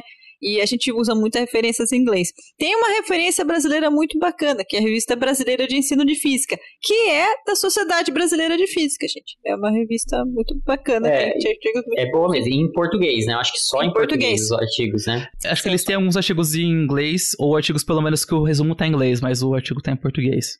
Mas sim, tem essa, tem essa cultura muito de você valorizar muito. Até a, a síndrome de vira-lata até acontece na, na ciência também. Ah, gente, eu pessoalmente também sei que existe a questão do machismo, tá? Quando eles percebem que os nomes são de mulheres. Tem, tem alguns estudos sobre isso, viu? De papers quando eles são analisados o duplo cego ou com né, o só cego numa direção, e você ter o viés de ser mais rígido, né, com, com, com artigos de mulheres. Sim, tem até aquele artigo ridículo que apareceu da Nature, como mulheres, se mulheres são as autoras seniors, ela, o trabalho vai ser mais, vai ser menos chance de ser publicado, né? Ah, é, isso entra todo numa categoria de papers que você fala, meu Deus, como isso foi publicado?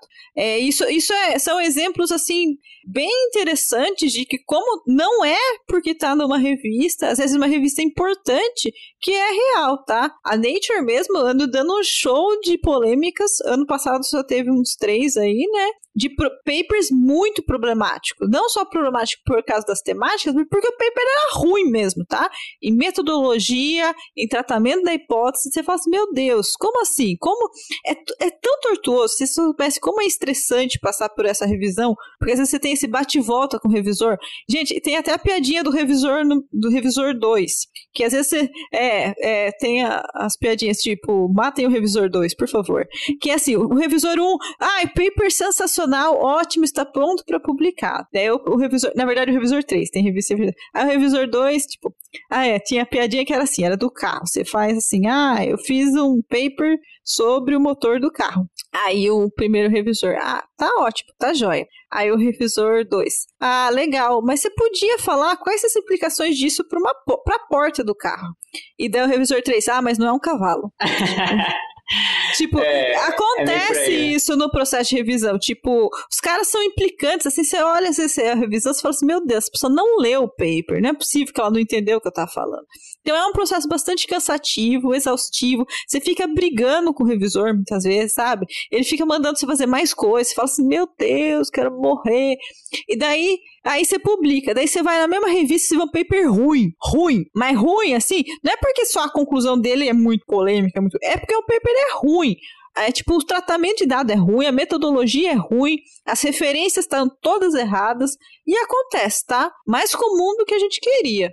Aí o que acontece é que você olha, às vezes, um dos coautores ou até o último autor e é alguém famoso. Que tem muito isso também. Quando é, não é o caso do duplo cego, você vê o número, os autores e fica assim: hum, será que eu vou negar esse cara aí? Vai ser meio problemático negar, negar essa pessoa. É, tem também, acho que a PNAS tem isso, tipo, como é uma revista de sociedade, tem um membro, assim, tipo, um, como um alto escalão de pessoas da sociedade que elas simplesmente podem mandar o paper lá, sabe? Tipo, elas têm prioridade, sabe? Tipo, elas mandam aquele crivo do editor, que, tipo, você manda o paper e a PNS rejeita, sei lá, mais de 90% dos papers, eu não lembro a porcentagem exata. Eles passam por isso, direto. Já vão pra revisão direto. Então eles não passam pelo editor. É, tem esse tipo de coisa. É, meu filho, é, é fácil jogar no Easy, né? É meio que isso, né? É, então publicar assim, sendo brasileiro, é, tem- tem a- são todas as complicações. Né? Se publicar sendo num país é, é, menos prestigiado, você publicar sendo mulher, você, você vai tendo, adicionando as dificuldades, assim, né? Caro, né? Caro. Nossa. É caro. É, como a gente falou já, o processo é muito caro, o processo, assim, não é muito caro, é muito caro, você paga ainda em dólar também, então... É,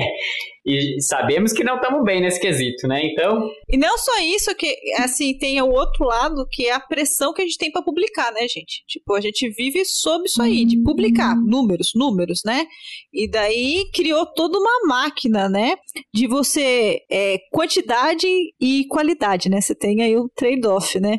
Ou você publica, tipo, um paper fodão, ou é melhor você pega aquele trabalho e divide em 10 revistas menorzinhas, porque daí você tem 10 papers, sabe? Tipo, não, não 10, né, gente? Tô exagerando, mas, tipo, acontece isso. Às vezes você pega um resultado e divide em revistas menores tal. Porque é isso, você tem a pressão pra publicar. Isso é uma coisa que tá tendo impacto atualmente, né? Tipo, você vê muita coisa sendo publicada, tipo, nem tudo é bom, né? Nem tudo é relevante. Sim, Mas- aí também esse entra outro fator que é revistas predatórias, que são revistas que que muitas vezes você paga pra publicar. As, bom, as outras que você falou também você vai pagar, mas assim, você vai pagar o processo de publicação, nessa você está pagando pra publicar, pra ser aceito. É, Eu recebo os e-mails de revista predatória e falo assim: seu artigo publicado em 15 dias. Gente, não tem processo de revisão em 15 dias. Eles vão pegar só pra publicar. Nossa, tem uns, uns causos, né? Tem um cara que é muito famoso. Ele tem um. Ele tem fator H gigante. Ele tem 15 mil citações, umas coisas assim. Ele se autocita. Ele começou de um paper, aí ele se fez outros cinco papers citando esse um paper, e assim ele vai. Aí ele tem um esquema pirâmide, cara. Ele é editor de umas 15 revistas predatórias. É, fora isso, ele é editor de umas 15 revistas predatórias. Ele, ele nem existe direito, sabe? Ele, o instituto dele não existe, mas ele tá lá, cara. Ele tem 15 mil citações, assim. Aí você olha assim, das 15 mil, 14.900 é ele mesmo, sabe? Que citou ele. E tem até, eu acho que um dos artigos do ano passado que a pessoa viu, assim, o paper dele, gente, era um lero-lero, assim. Era um gerador de lero-lero, real. Era um paper, eu acho que eu vi o comentário que tinha mais palavras na bibliografia do que no corpo do texto. Era horrível o texto. Era horrível, horrível. Isso também da, da revista pedir pra você estar outros artigos, eu já ouvi histórias, e assim, isso no caso são eu ouvindo histórias na, na hora do café, então pode ser que tenha uma crescida no meio da história. Mas não só as revistas predatórias, mas revistas que na hora que você publica, pede pra você colocar um. se Assim, ah, seria bom se você citasse tal artigo aqui da minha revista também. Que assim, a princípio, sim, tem a, tem a ver com o assunto, mas é meio que imposto, mas não Uhum. imposto. sim, é, eu acho que existe sim, viu? Não, não sei se necessariamente da revista, mas principalmente de, tipo, autores importantes que aí muitas vezes são- publicaram nas revistas importantes, assim, né? A coisa se retroalimenta sempre, né? É, só pra gente fechar o assunto da. De, a gente falou de pré- pré-print, da, da questão de que os artigos são para públicos específicos, né? É, tem um caso muito interessante. Eu, eu, lembrando que todo esse, esse episódio a gente pensou é, no, no contexto bastante atual das pessoas que têm usado artigos para justificar coisas, né, ao seu bel prazer, né? E, e é uma coisa muito complicada se você não é o público-alvo, você pegar, por exemplo, só o título do artigo e a conclusão e tirar alguma conclusão daquilo ali. Porque é isso que a gente comentou todo nesse episódio, né? Você tem, tem que entender o contexto, você tem que entender a metodologia. Isso é muito. É o cerne do método científico, né? Que a gente vai ter um episódio esse ano ainda, né? Tomara. Vem É, aí. isso- Vem aí. Tem, tem até uns episódios do Fizzy News falando sobre esse tipo de artigo que algum, alguém fez uma reportagem em cima de um artigo e só pegou o título e a conclusão e viajou muito. Cara, Acho que e- News, vários Fizzy News, na verdade, não é só uns não. Ah, tem, né? Tem vários. Nossa, eu lembro um do- dos universos paralelos, eu acho. Um Sim. bem. Na Antártida. É, bem icônico. Então, é, por que que falando isso? Porque por causa daquela questão de modelagem do seu experimento, né? De você tem que entender, tem tratamento estatístico, você entender que aquilo ali é estatistica- estatisticamente relevante ou não. E daí tem um caso muito engraçadinho que eu, eu descobri fazendo a pesquisa, que é um tem um paper, é numa revista famosinha, uma BMJ, BMJ, né? Eu não sei o nome desse jornal. É, eu só eu conheço a sigla, nunca fui me atentar o que significa essa sigla. É uma revista de biologia que é o uso do paraquedas para prevenir mortes e traumas quando você pula de uma nave. É, como trial é, como que é o nome em português para trial? É, É teste. é um experimento, é um experimento aleatório controlado, né? Que é aqueles tipos de experimento bastante que a gente tem visto com os remédios, com vacina, tarará. Então, o objetivo é determinar se você usando paraquedas, se você cair de um avião, tipo, se o paraquedas vai evitar que você morra ou ter, me- ou ter danos menores. E se você vai na conclusão, a conclusão é o, o paraquedas não ajuda em nada. Aí você fica assim, hã? Caramba, como assim? Daí você vai lendo o- a metodologia, o que, que aconteceu. Eles não podiam fazer os testes com pessoas caindo de, de pulando de um avião, né? Porque iam matar pessoas. E daí tem o problema da ética. Muito bom isso. Ai, meu Deus do céu. E daí, inclus- inclusive, tem toda explicada a metodologia. Uma das coisas que eles tiveram que, por exemplo, não aceitavam pessoas que tinham tendências suicidas, né? Pro teste duplo cego. Então, eles faziam a pessoa pular, umas com mochila e umas com paraquedas. Mas o teste foi feito com aeronaves voando, tipo, muito perto do solo, devagarinho. Andando, quer ver? A altura é de 0,6 metros. Gente, andando- então, eu nem entendo como é isso. É tipo assim, o cara parado, né? Assim, é ponto seis metros é a altura da porta. Nem É, eu vo- o, o avião voando baixinho e devagar, daí a pessoa pulava. Ou seja, nesse teste realmente era não fazia diferença nenhuma você ter um paraquedas ou não, né? E, e esse, na verdade, é um, é um paper mostrado como um ponto de vista de que como você modela o seu experimento é importante para sua conclusão, né? Então, se você vai lá no resultado, você fala assim, para o resultado estava assim, é bem escrito, é, tá escrito no paper, paraquedas não reduz a chance de você ter morte ou é, danos devido à queda de helicóptero. É, danos? Sei lá, danos, machucado. Você não vai se ferrar se você pular de. Tanto faz, você pular de, para... de um avião com paraquedas ou não. Mas daí você tem que ver como foi modelado o experimento, gente. se o avião Então- tá voando, por exemplo, né? Se o avião tá acima de uma, uma altura considerável. Mas Tá. assim, ainda assim, dá tempo de você abrir um paraquedas com essa altura? É, então, né? Tipo, é, é muito engraçado esse, esse paper, assim. Ele, ele é, é, é engraçado como ele vai cortando as pessoas. Fala assim: "Come- começamos com não sei quantas pessoas, daí a gente teve que tirar tantas pessoas. Aí tantas pessoas é, concordaram em fazer o teste. E daí, quando você vê, assim, no final das contas, qual que é o P deles, né? O, é o determinante estatístico. E daí você vê as condições do experimento. Aí você fala, ah, tá bom. Mas esse paper, ele é, ele é usado exatamente para mostrar esse ponto de vista, tá? Ele é publicado, mas é publicado por um cara até, eu acho que meio fodão até. Mas ele é usado como realmente para mostrar isso. Que se você pega só um artigo e tenta arrancar uma frase dele e estabelecer uma conclusão, vai dar ruim, tá?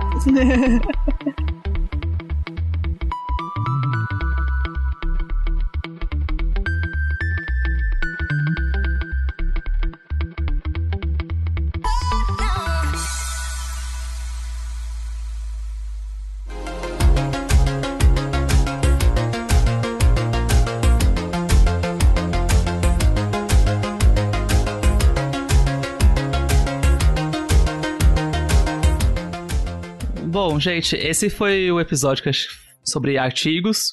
O guia completo para você publicar um artigo ou para desanimar você de publicar um, um dos dois. Toma é. cuidado, é... né? Tipo, os... gente, tem um monte de gente pega um artigo e só fala assim: olha, eu tô usando a homeopatia por causa desse artigo. Pã! Um artigo. Toma cuidado com isso, né? Sim.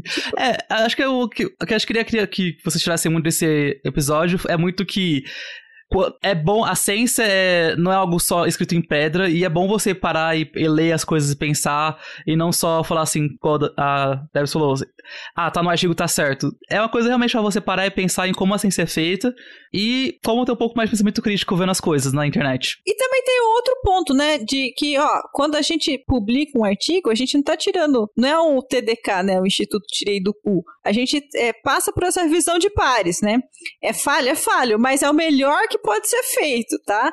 Que é isso, é, não é eu achei, achei bonito e coloquei ali. Alguém da minha área que não trabalha comigo lê e falou: ah, legal, bacana, acho que vale a pena aqui, ó, as pessoas lerem sobre, tá? É dos dois lados, né? Não é algo absoluto. Sim. E é importante também que é pra mostrar como que é difícil também. É, é fácil. É um processo ah, complicado, né? Ai, o revisor 3, gente. Ai, revisor 3. É sempre o terceiro, né? Puta merda. Ai, mas é isso, gente. Uh, obrigado por ouvir o episódio. Caso vocês tenham alguma dúvida, querem falar de casos também bizarros que vocês conhecem, de artigos que foram retratados ou negados, mandem é, e-mail pra gente, physicast.oficial.gmail.com. Fala com a gente no Twitter, que é Physicast, ou no Instagram, Physicast Oficial. E falou. Tchau, tchau. Falou. Até mais. Tchau.